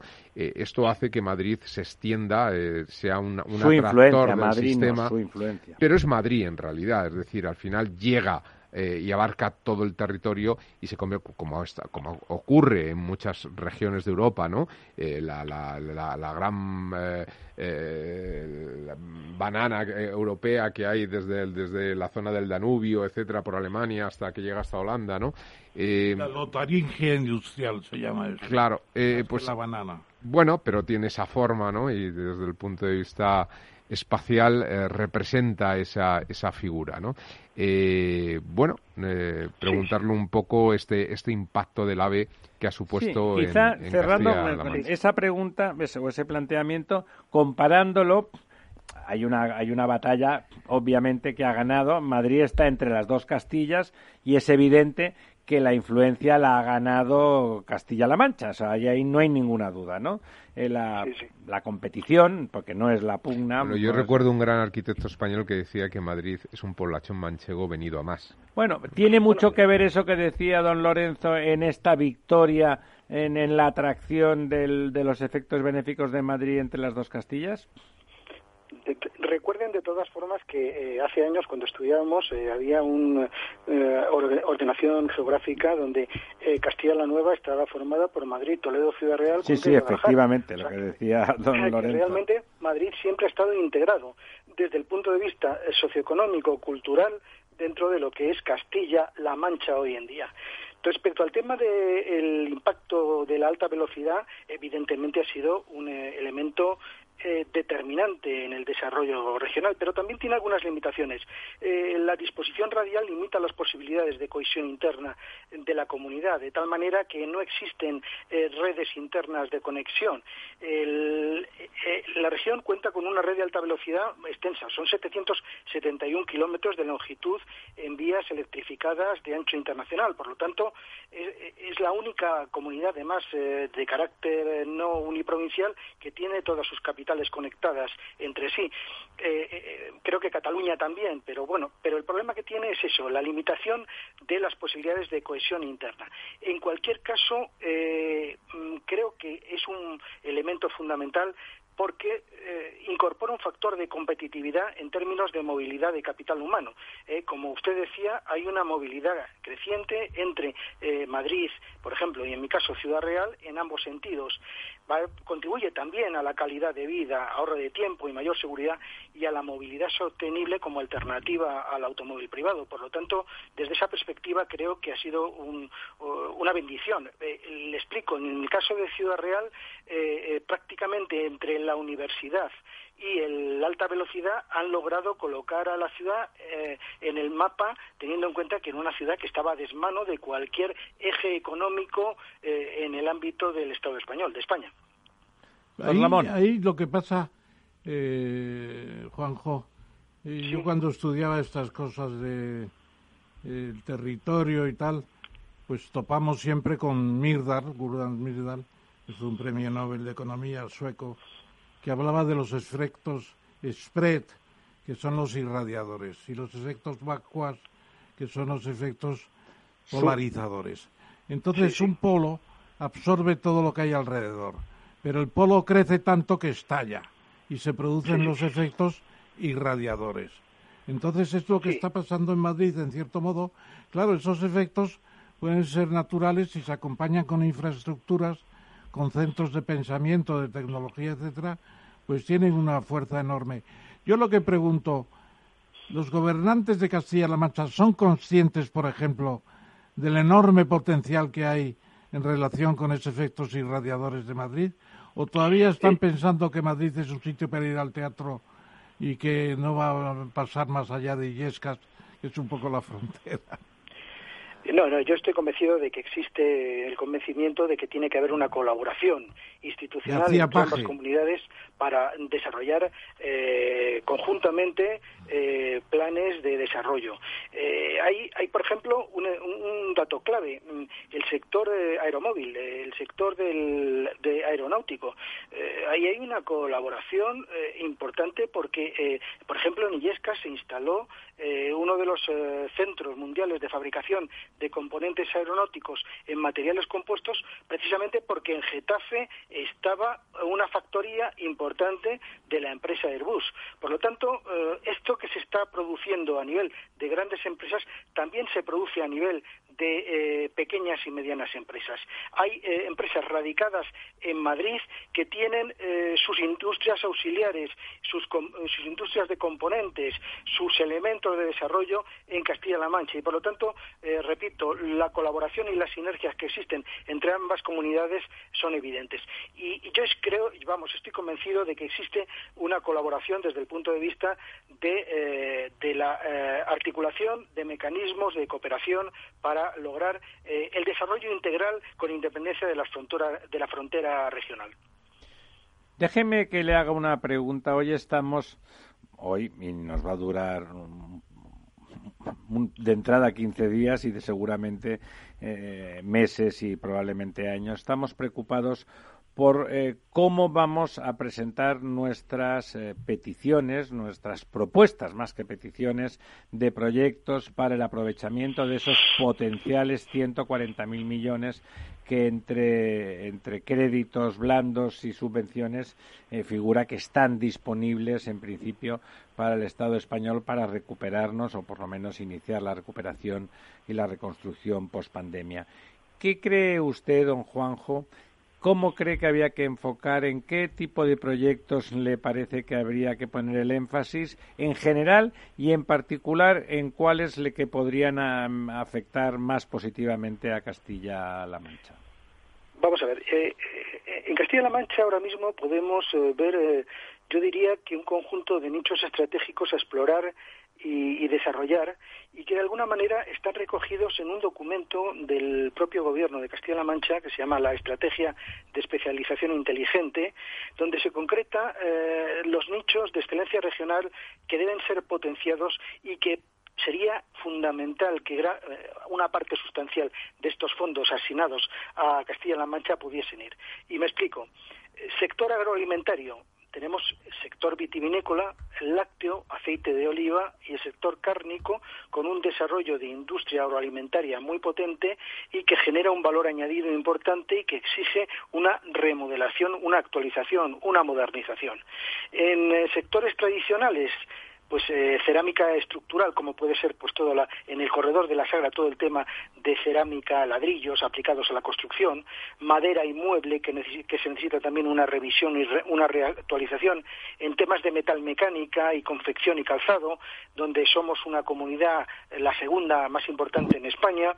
Y hay también eh, los nuevos nichos estratégicos tema de medio ambiente y energía en bioeconomía, en turismo rural y cultural, el, sector aeronáutico, que es muy potente en nuestra comunidad autónoma, muy potente y además que genera, repito, eh, en industrias y servicios auxiliares una capacidad eh, tecnológica importante eh, y un valor añadido sustancial. Y por último, desde el punto de vista transversal, yo creo que no hay que olvidar la logística. Lo que pasa es que la logística en nuestra comunidad hay que revisarla, porque es una logística muy vinculada a lo que es el transporte de mercancías por carretera. Pero ahora mismo, por ejemplo, eh, tenemos eh, la posibilidad de eh, hacer logística intermodal. Tenemos el aeropuerto de Ciudad Real que prácticamente estaba vacío y que ahora mismo, cuando pasen ustedes con el AVE hacia Sevilla, si miran a la izquierda, verán todo lo que es el aeropuerto lleno de aviones, ¿eh? porque ahí de alguna manera se está haciendo mantenimiento, eh, hibernación y eh, desarrollo tecnológico. Perdona un momento, Juanjo. ¿Se puede decir que en el aeropuerto de Puerto Llano se ha aprendido algo de lo que ha pasado previamente en Teruel? Sí, realmente lo que se está haciendo es de alguna manera replicando el modelo de Teruel con alguna consideración adicional, ¿no? Porque, repito, nosotros tenemos aquí eh, lo que llamamos el triángulo aeronáutico, que está formado por Illescas, eh, con eh, Airbus y la unidad de componentes Composite para eh, aviones A380 y A350. luego tenemos Albacete con el Eurocopter y todos los desarrollos de los, de los helicópteros vinculados a, Airbus. Y luego se está desarrollando mm, poco a poco de forma difusa, pero lo que es el tercer punto, que es el aeropuerto de Ciudad Real y que puede dar juego si la empresa gestora realiza una gestión inteligente de las posibilidades que genera desde el punto de vista logístico y desde el punto de vista de lo que es de mantenimiento de aeronaves a nivel mundial. Están llegando aviones desde China y desde Turquía para hacer mantenimiento y hibernación, con lo cual yo creo que podemos eh, de alguna manera poner en valor todo lo que es ese clúster aeronáutico que es determinante del impulso eh, por derivación de todo lo que es el sector eh, industrial aplicado mm, desde el punto de vista tecnológico en toda la, comunidad, porque eso genera, como bien decía usted, efectos desbordamiento, efectos spread, spillover, que decimos también desde el punto de vista financiero, ¿no? Y eso es importante considerarlo, ¿no? Don Lorenzo. Sí, a, mí me gustaría añadir y, bueno y preguntar por si por si el profesor tiene eh, digamos conocimiento sobre esto que ocurre mucho eh, especialmente eh, en casos que yo conozco de, Castilla-La Mancha. antes con el invitado anterior se había hablado del mundo agro, pero en ese mundo rural también hay un mundo de los oficios. Es decir, tradicionalmente, por ejemplo, en el mundo de la construcción, los yeseros que, que, trabajaban en Madrid venían todos de Castilla-La Mancha. Yesaires se llaman también, yesaires. Que eran, que eran, eh, digamos, oficios que había pueblos enteros que, trabajaban de ello, los encofradores de Talavera de la Reina, o por ejemplo, que esto es algo que yo conocí hace poco y, me, ha parecido algo de lo más singular, un pueblo perdido de Cuenca, eh, que se llama Valera de Abajo, no sé si he oído hablar de él, pues es un pueblecito que tiene unos 1.500 habitantes más o menos, pero tiene cerca de 300 empresas dedicadas al mundo de la madera casi un porcentaje altísimo y se exporta eh, desde puertas, eh, armarios, cocinas, espectacularmente. hay riqueza todo, forestal. Todo el pueblo, todo no, no, no es por riqueza forestal. Hay una tradición de oficio y todo el pueblo vive y trabaja en ese sector. Es algo impresionante. La serranía, de Cuenca, la serranía de Cuenca tiene una tradición de lo que es eh, transformación maderera porque tienen una madera de enorme calidad. y, históricamente han hecho unos muebles de calidad vinculados a temas de pinos, etcétera.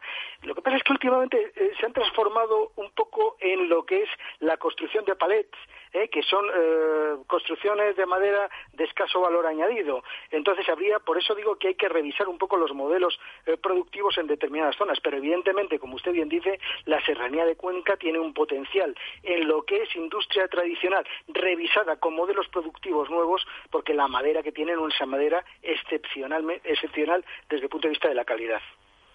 Bueno, y hablando de calidad, y no es una broma, aunque lo parezca, pues hay una especialización también en productos agrarios. Es impresionante, por ejemplo, yo he comido por ahí, por esa zona bastante viajando y siempre pido los eh, cebollinos de barajas de melo. ¿Por qué? Porque son extraordinarios, violáceos, que no se encuentran en el resto de España. Y luego, ¿cómo se llama? ¿Madroñeros o madroñales? Pues La, capital del ajo es una cosa fantástica. Ah, es decir, hay productos agrícolas extraordinarios que debidamente comercializados estarían en París en la casa de los gourmets. Ese es uno de los retos que tenemos y es, eh, pero yo creo que a nivel de España pero especialmente en Castilla-La Mancha, y es el sabernos vender bien, el transmitir un poco eh, eh, a través de eh, potenciar las denominaciones de origen, la calidad de los productos, porque tenemos un conjunto de productos de enorme calidad, o sea, desde el punto de vista agroalimentario, usted ha citado vino, aceite de oliva, quesos transformados de productos cárnicos, miel, melón, en definitiva, somos una comunidad enormemente potente en el, desde la perspectiva de lo que es eh, el sector agroalimentario y sobre todo también la transformación agroalimentaria, que es muy importante. Claro, la industria agroalimentaria. Un valor añadido eh, relevante, sí, sí. Pero ¿y a, qué, ¿y a qué achaca, yo que coincido plenamente en lo que ha dicho de que hace falta saber venderse, que no se sabe vender, que es un problema de España en general, pero efectivamente, y porque tengo muchos vínculos con Castilla-La Mancha, en Castilla-La Mancha en particular. ¿Por qué tienen que venir los franceses a montar un parque temático de historia en Toledo para enseñarnos eh, que es eh, la capital eh, cultural no solo de Europa, sino una de las grandes capitales culturales del mundo. Es la, la ciudad de las tres, de las tres religiones del libro. De las tres culturas. Es las tres grandes culturas, ¿no? Es, es, es, la ciudad donde se traducen en la Escuela de Traductores de Toledo toda la cultura. El Puy de Fou. El, sí, es el, parque temático, efectivamente. que bueno, todavía no está abierto, pero lo están. No, ya han tenido un par de sesiones. Ah, sí. Pues yo cuando estuve hace unos meses todavía no pensé que todavía no, no lo habían abierto. Yo, seguido ese tema. Están, están presentando ya la, una función espectacular. Aconsejo a todo el mundo que vaya a verla, porque además está pues, hecha con una sensibilidad, con un cariño. Eh, eh, eh, que, permíteme la expresión, impropio de los franceses, ¿no? Con referencia a nuestro país. Pero la verdad es un negocio, don si nosotros eh, españoles hubiéramos hecho un tratamiento tan eh, eh, tan generoso de la historia de España como han hecho. Claro, porque ¿qué es aquello? Pues es un poco tipo Disney. Hay restaurantes, hay hoteles, hay campos de juegos, etcétera, etcétera. Y cuando pregunta Lorenzo por qué lo han hecho los franceses, porque ya tenían uno igual en Francia. Bueno, sí, pero quiero decir que... Y les iba muy bien. Porque no ha habido grupos de inversores o gente aquí la historia es ignorada. Aquí, ah, pues ese es el problema, y especialmente en Castilla-La Mancha. Aquí, don Ramón, ignoramos muchas cosas, Pero la historia sobre todo. si me permitís, ignorada y a veces cainita, ¿eh? bueno, a veces no, don Juanjo, cainita e ignorada, en ese orden. Y los españoles han asumido la leyenda negra y piensan que tienen un país fracasado. lo piensan unos españoles, unos españoles. Por eso es mejor que vengan de fuera para interpretar nuestra historia con cierta distancia que hacerlo nosotros que muchas veces hacemos enfrentamientos. Por ejemplo, si van ustedes a verlo, el tratamiento que se hace del periodo de la guerra civil es de una sensibilidad eh, realmente emocionante. Repito, les aconsejo que vayan a verlo porque merece la pena. Hora y media de espectáculo en el cual se condensa lo que es la historia de España con una sensibilidad y yo diría que con un cariño eh, que merece la pena. Bueno, tomamos nota de eso. Antes de, antes de despedirnos, quería un tema que no hemos comentado. En estos días se ha presentado un mal llamado plan de cambio climático en España. Digo mal llamado plan porque no hay ni, ni una cifra y por lo tanto algo que no tiene ni una cifra no debe llamarse plan máximo directrices para la elaboración de un plan. Pero bueno, es un plan lleno de buenas intenciones eh, con los que todos estamos de acuerdo y en particular, por supuesto, porque es el tema preferido de nuestra ministra, el tema de la transición energética a las energías renovables. ¿Cómo está el tema de las energías renovables en Castilla-La Mancha, don Juanjo? A ver, eh, nosotros en tema de energías renovables eh, somos eh, una comunidad puntera, desde el punto de vista tanto de lo que es energía fotovoltaica como energía, eólica. Porcentaje de megavatios que se abastecen en Castilla-La Mancha de renovables y de, y de fósiles. Pues ahora mismo no se no, no Grosso modo, orden de magnitud, ya no, me, no hace falta que sea. No se lo puedo decir, pero desde luego somos la segunda comunidad en eh, parques eólicos y eh, en energía fotovoltaica eh, debemos estar entre los tres primeros también a nivel regional. Y luego desde el punto de vista de lo que es el conjunto de lo que es el mix energético, como también tenemos una central nuclear, pues prácticamente desde el punto de vista energético la comunidad de Castilla-La Mancha se autosostiene, o sea, es autosostenible. Oye, te pregunto, Juanjo, Deja que remate la jugada. Diga diga, don Juanjo. Sí, luego, y, todo lo, y luego eh, el, todo lo que es la industria vinculada eh, a lo que es el mantenimiento de esos parques fotovoltaicos y eh, eólicos. nos hace que también haya una dispersión territorial de esa industria auxiliar que mantiene cierta vertebración territorial, porque los parques eólicos están diseminados por toda la comunidad, con lo cual hay un compromiso por parte de la región de ser sostenible desde el punto de vista eh, eh, energético y en ese sentido yo creo que eh, la Comunidad de Castilla-La Mancha está haciendo los deberes y lo está haciendo relativamente me, bien. ¿Me permites una pregunta? Porque continúa en Daimiel, continúa en Daimiel la fábrica de molinos de viento, de autogeneradores, aerogeneradores, de Vestas. bueno, pues Vestas fue la que empezó en Europa, porque empezó en Dinamarca con el enorme atractivo de los estrechos escandinavos y allí tienen la primera fábrica española de alas y troncos de los aerogeneradores. Sigue allí, ¿no? Sí, sí, creo que sí, sí, sí. Si no sé si ha habido algún tipo de transformación, pero tampoco lo, se lo puedo decir exactamente porque eh, bueno, pues eh, últimamente, como está habiendo bastantes movimientos en el ámbito empresarial, tampoco le puedo confirmar el tema. Muy bien, don Juanjo. Pues eh, ha sido un placer en ese repaso transversal de la actualidad desde, desde su, su torre en particular, que, que es Castilla-La Mancha, que seguramente es una, una región, una autonomía, una región eh, finalmente, de las que de forma tranquila, a lo mejor menos, menos visible que otras, pero ha ido avanzando en, en, su progreso, ha ido mejorando, ha ido aprovechando sus oportunidades y sin duda, sin duda, como decíamos al principio de su intervención, sin duda su posición respecto del polo de Madrid y la propia geografía, la propia geografía que ayuda mucho, digamos, de la, riqueza desde Madrid, la influencia económica vierte más fácilmente hacia el sur que hacia el norte. Eh, contamos con usted, es usted un buen comunicador, como siempre. Contamos con usted en próximos programas, si le parece. Estoy a su disposición, como siempre. Muchas gracias un, abrazo. para todos. Saludos, gracias. La verdad desnuda. Ramiro Aurín, Capital Radio. Esto te estás perdiendo si no escuchas a Luis Vicente Muñoz en Capital, La Bolsa y la Vida. Lo malo que tiene tal vez la bolsa, que es un mercado precioso, es que es muy objetivo y muy cruel. No te confundas. Capital, La Bolsa y la Vida con Luis Vicente Muñoz, el original. Abuelo.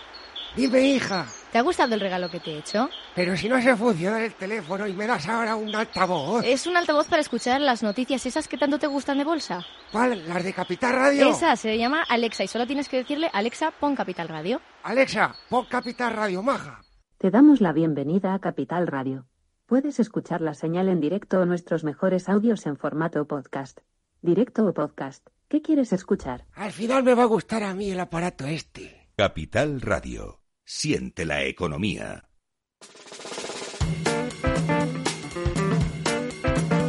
La verdad desnuda. Capital Radio.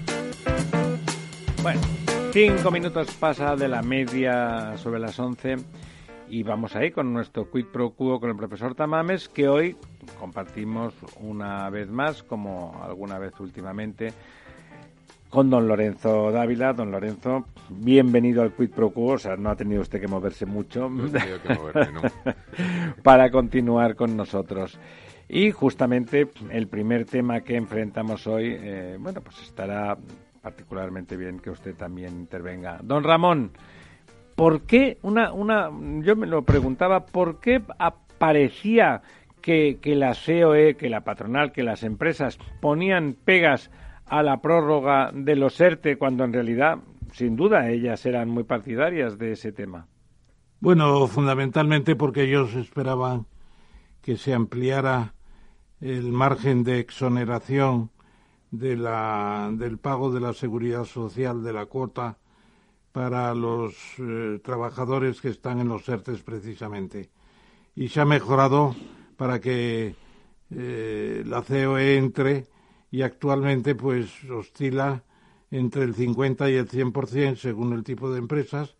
Las pymes menores de 50 trabajadores están exentas al 100% y otras pues llegan hasta el 90%. O sea, para que los, nuestros oyentes lo entiendan, los trabajadores que están en ERTE en una empresa de menos de 50 trabajadores la empresa está exenta del pago de las cuotas de la seguridad social. Exactamente, del 100%. Claro, eso es muy importante, que es una de las cosas que se discuten, porque el número de 50 es para muchas cosas. Es para viviendas, es para seguridad social, para aprendizajes, para muchas cosas. Y hace que muchas empresas, al llegar a 49 trabajadores, crean otra o no crean nada porque pierden ventajas y eso es lo que impide que las empresas pequeñas españolas crezcan. Es un problema muy serio, se está discutiendo hace mucho. Pero, en fin, el, el caso es que, naturalmente, trabajadores que no están trabajando, pero que no han sido despedidos, pagar la seguridad social entera Hombre, sería, no, una, sería una broma macabra. Cuando es verdad que la situación es más que lamentable. ¿Cómo lo ve usted, don Lorenzo? Bueno, yo eh, creo que la, la figura de los ERTE es una figura fantástica que se... De esa reforma laboral que quieren derogar. Fátima Báñez. Sí, es una figura fantástica pues porque permite pues dar una oportunidad, una segunda oportunidad. Yo recuerdo cuando era niño que había un programa de, de Paco Costa que era la segunda oportunidad con los accidentes de coche y demás, ¿no? Pues eh, esto es un poco lo mismo. A ver, permite congelar de alguna forma la empresa.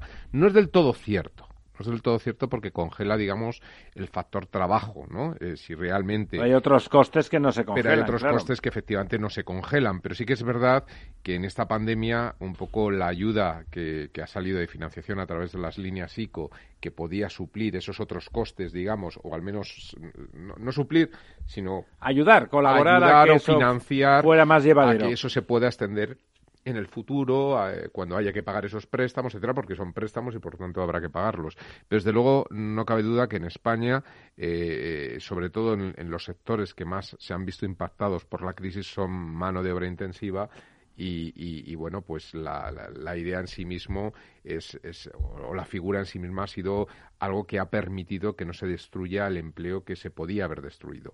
El problema está en el tiempo, quiero decir, al final esos otros costes existen, esa financiación está ahogando a las empresas porque están cogiendo deuda y no hay ingresos y, y- y, bueno, pues al final eh, habrá que ver cuál es la conversión de estos ERTES ¿Cuántas se convierten en zombies de esas Eh, empresas? claro, cuando estos ERTES, cuando pase el, el periodo, pues se acaban convirtiendo en despidos definitivos, ¿no? Que es un poco la Bueno, en o da despido tiempo tanto a las como a los trabajadores. O sencillamente que retornan a trabajar, porque la cifra llegó a ser de 4 millones prácticamente. No, no, sí, sí, pero Y, y luego ya ahora, pues la cifra definitiva en que están, yo creo que está en un millón y algo, millón doscientos mil. Han vuelto muchos al trabajo y ha sido una medida buena porque naturalmente esa gente con el 70% de su salario, pues han seguido Don Ramón, ¿cuántos, consumiendo. ¿cuántos no han cobrado todavía?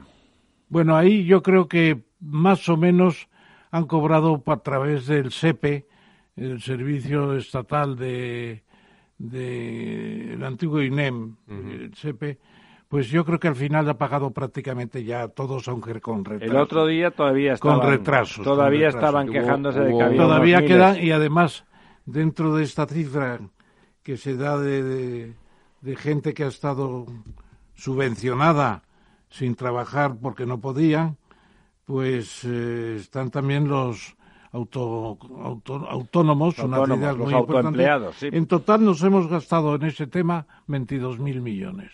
Claro, si no serían paro y sería gente Claro, que y no con consumo. Y ha habido un consumo de 22.000 millones que ha incentivado otras cosas.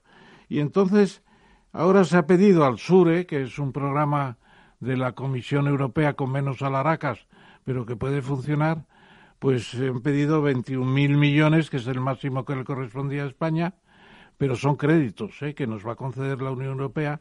Se Que- que- que transforma es lo normal, don Ramón. En, vez de deuda, pedir y deuda pagar, ¿no? pública, pues se transforma en, en deuda a la Comisión a 10 años con un tipo de interés muy bajo, etcétera, en buenas condiciones. Yo creo que es inteligente la cosa y lo que no ha funcionado en absoluto es el, el ingreso mínimo vital.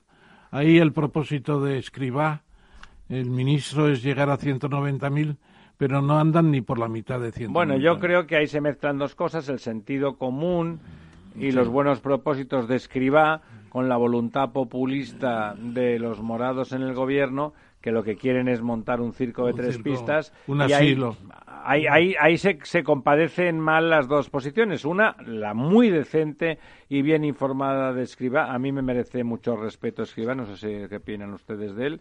Y claro, lo que pasa es que tiene que bregar con un negociado particularmente duro. Déjenme antes que, que no acabemos, ¿por qué, eh, como dice usted, todos estamos de acuerdo, don, don Ramón, profesor Tamames, en que los ERTES han sido fundamentales para que el impacto social de la pandemia haya podido contenerse. Era fundamental la caída económica durante ese primer, ese primer trimestre y casi que el segundo ha sido descomunal y por lo tanto los ERTES, que son una propuesta estrictamente novedosa de la reforma laboral de doña Fátima Báñez y esa reforma laboral que está denostada cada día por una parte del gobierno y sin la cual no hubiera podido llevarse a cabo esta contención. Y que no pueden derogar, porque si la derogan no se hace eso, claro. Eh, claro, o sea, ¿qué, qué les parece? ¿En qué lógica cabe que al mismo tiempo que se está utilizando como herramienta fundamental de la contención de la crisis social que significa la pandemia, se esté utilizando la reforma laboral y que al mismo tiempo se pasen el día diciendo que hay que derogar porque es una canallada. Bueno, ya la Unión, la Comisión Europea lo ha dicho que no se puede derogar, porque la Comisión Europea ya se mete hasta en el tema de... Don Ramón, la Comisión Europea ha dicho que no se puede derogar la reforma Naturalmente que lo ha dicho, como ha dicho también que ya está bien de la organización de la justicia porque no se recompone el Consejo General del Poder Judicial. Lo ha dicho también. O sea, nos tienen que avisar, como nos avisa una señora, Bastager, que no hacemos nada por el turismo, que no pedimos dinero para ayudar al turismo y estamos ahí con una miseria de un plan de cuatro mil millones que yo creo que se ha hecho poca cosa. O como nos están pidiendo todas las reformas que tenemos que realizar si queremos realmente empezar a crecer y a recuperarnos de, bueno del impacto que ha tenido esta crisis. Pero yo creo que la Unión Europea es un gran paraguas que, que, da sentido común un poco a las políticas nacionales de todos los Estados miembros y trata de coordinarlos, ¿no? Bueno, yo el otro día tuve un aperitivo muy sabroso y muy interesante con, por cierto, que quiere venir un día a la radio, podrá venir. Por supuesto. Con el profesor Sagardoy, que es la primera bandera de los laboralistas en España. Y me decía, eh, vamos, me decía en términos muy generales, que hay que hacer muchas reformas sociales. Y luego me pedía para un libro que publica mi comentario yo digo, a Sagardoy le conocí cuando dijo que los empresarios eh, en la época de contratación pues hasta tienen alborozos con los obreros que contratan, pero luego viene el divorcio. Y el divorcio es muy costoso y muy difícil y muy doloroso. Y entonces... Prácticamente como el de verdad. Hay que flexibilizar peor, peor. Oiga, peor, no sé qué decir. Bueno, yo no sé, la otra experiencia no la tengo lo intentó, pero no lo consiguió. Bueno, el siguiente tema que teníamos, que era el de los 34 acusados del caso sí, exonerados, lo hemos visto bien, ya ha quedado claro que el profesor Tamames le parecía que estaba bastante en desacuerdo con el resultado y que le parecía justo. No, yo creo que hay que aclarar muchas cosas y que para eso está el Tribunal Supremo y para eso hay un recurso de, de casación en el Supremo. Y que en cambio el... Y que va a llegar el profesor Dávila pues opinaba que le parecía razonable que la cosa hubiese ido el perdón de los pecados bueno tiene que ser con arrepentimiento y que en España y dolor de corazón. los juicios los juicios mediáticos son muy sumarísimos y poco probados bueno, hablábamos, estamos, hemos estado hablando durante toda la noche del fondo de reconstrucción en el que tanto confiamos los españoles y en cambio al mismo tiempo Alemania dice que se podría ir al garete. Bueno, porque llega el embajador de Alemania ante la Unión Europea y plantea que, bueno, que eso no está acabado ni seguro, que los 140.000 millones de España, diciéndolo ya desde nuestro enfoque, sobre 750.000 que está por ver si se van a conceder, porque Alemania tiene en la cabeza que hay que ligar ese tema a un presupuesto federal europeo de un billón ochocientos mil que debe ir conjuntamente con el Fondo de Recuperación. Y el Parlamento Europeo dice que no, que son cosas separables y que no van a condicionar una cosa a la otra ni viceversa. Bueno, y en esas estamos y el Parlamento Europeo la sostiene y no enmendalla.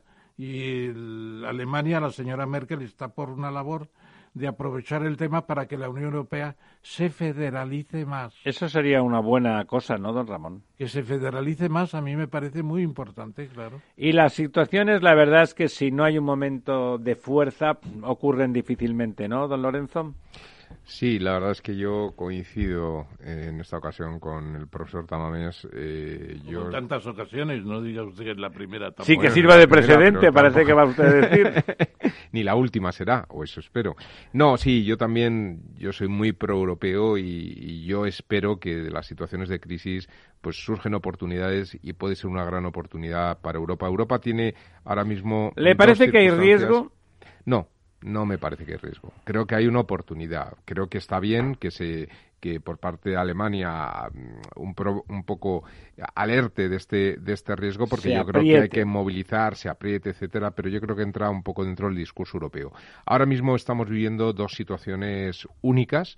Una es la salida de la Unión Europea de una gran potencia económica dentro de Europa como el Reino Unido, como es el Reino Unido, eh, que ha sido una potencia, eh, bueno, que... Económica, histórica, cultural, No. idiosincrática. Claro, y que de alguna forma ha, ha supuesto un freno histórico a la integración de la Unión Europea hacia esa federación eh, de los Estados miembros.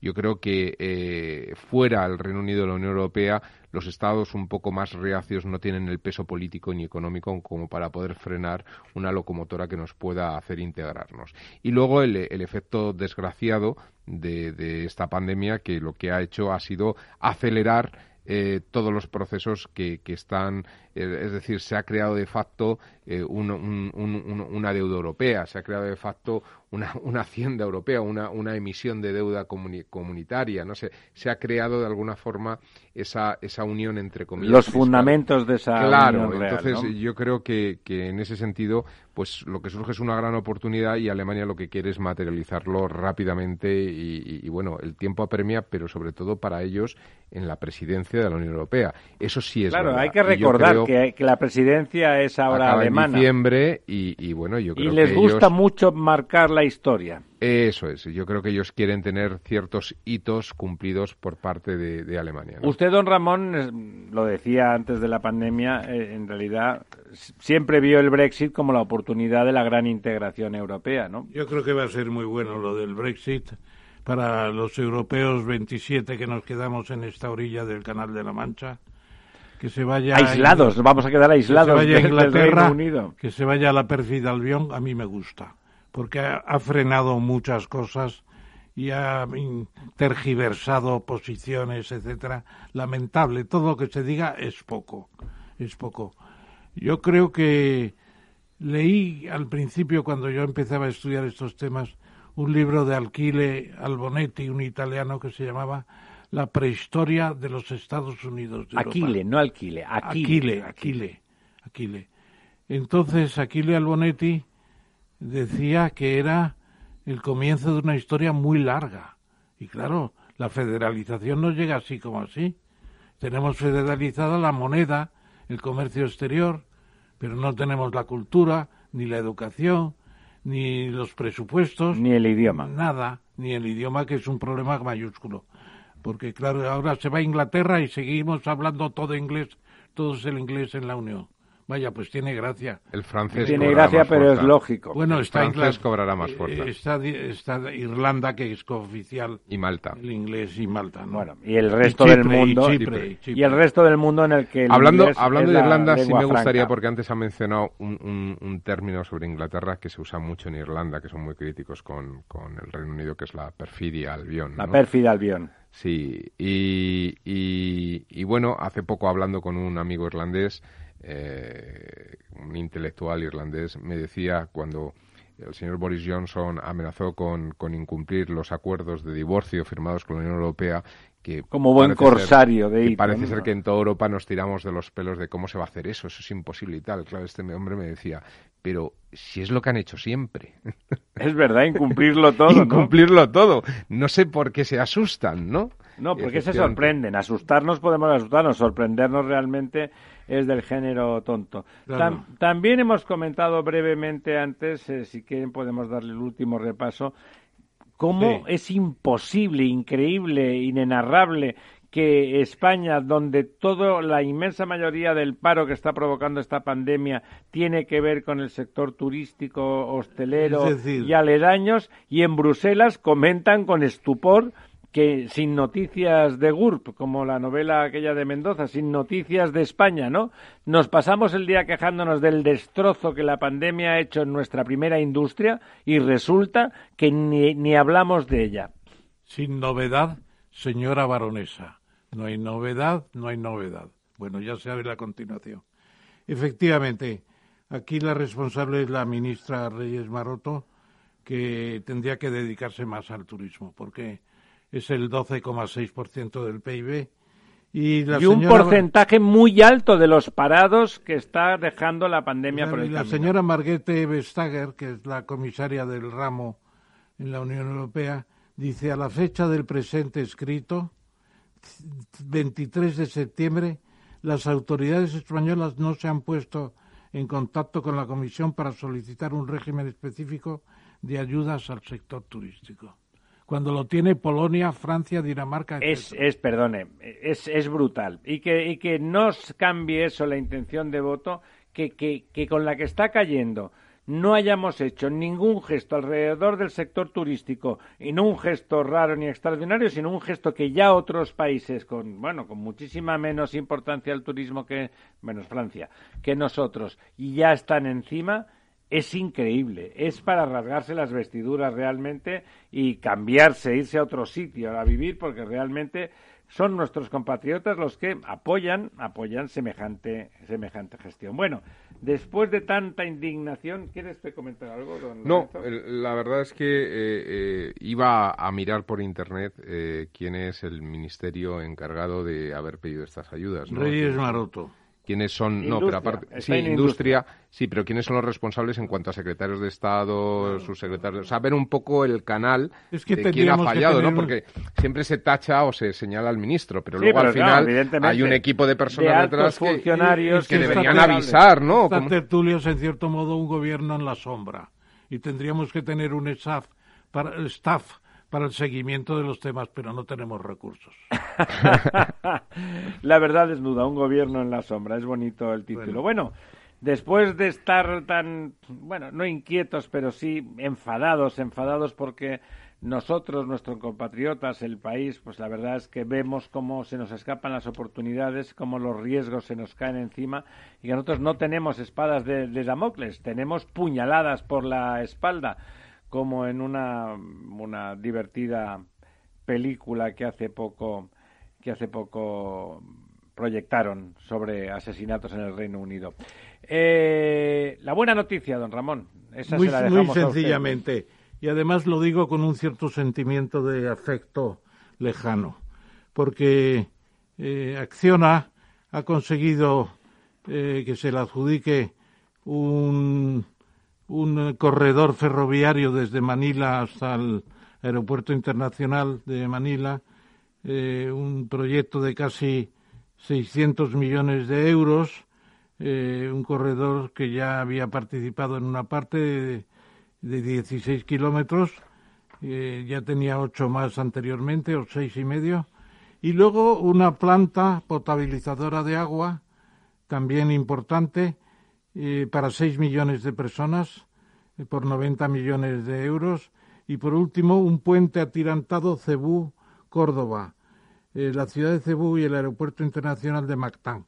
Y quiero recordar que Mactán es donde cayó Magallanes en su periplo y fue sustituido poco ¿Cayó en, en, una batalla? En, una batalla porque él, llegó un momento, que yo lo comento esto en un libro que estoy terminando, en que él pensaba que Mm, que Filipinas iba a ser un reino suyo y quiso convencer a una tribu perdida de que tenían que hacerse católicos y empezó una batalla de 1500 tagalos, por así decirlo, frente a 70 españoles. Hombre, era desigual. Desigual y allí murió Magallanes.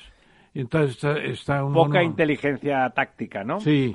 Y yo creo que volver a Filipinas con inversiones y con equipos y que gente de Filipinas venga aquí a aprender es muy bueno. Yo tengo un, una especie de residuo. Es muy filino, filipinófilo. He estado allí un par de veces y tres veces en Australia que también. adelantemos, déjenme adelantar que ese libro que está rematando, no acabando, sino rematando. He tenido un buen corrector y de corrigiendo en general y está a punto de salir es, tiene un título muy bonito que es la mitad. Ese que yo creo que todos los que estamos aquí cuando éramos pequeños y estudiábamos aquella historia de España, es la mitad del mundo que fue de España. Sí, señora, sí es el título. Esa España donde no se ponía el sol, pues en breve, en breve.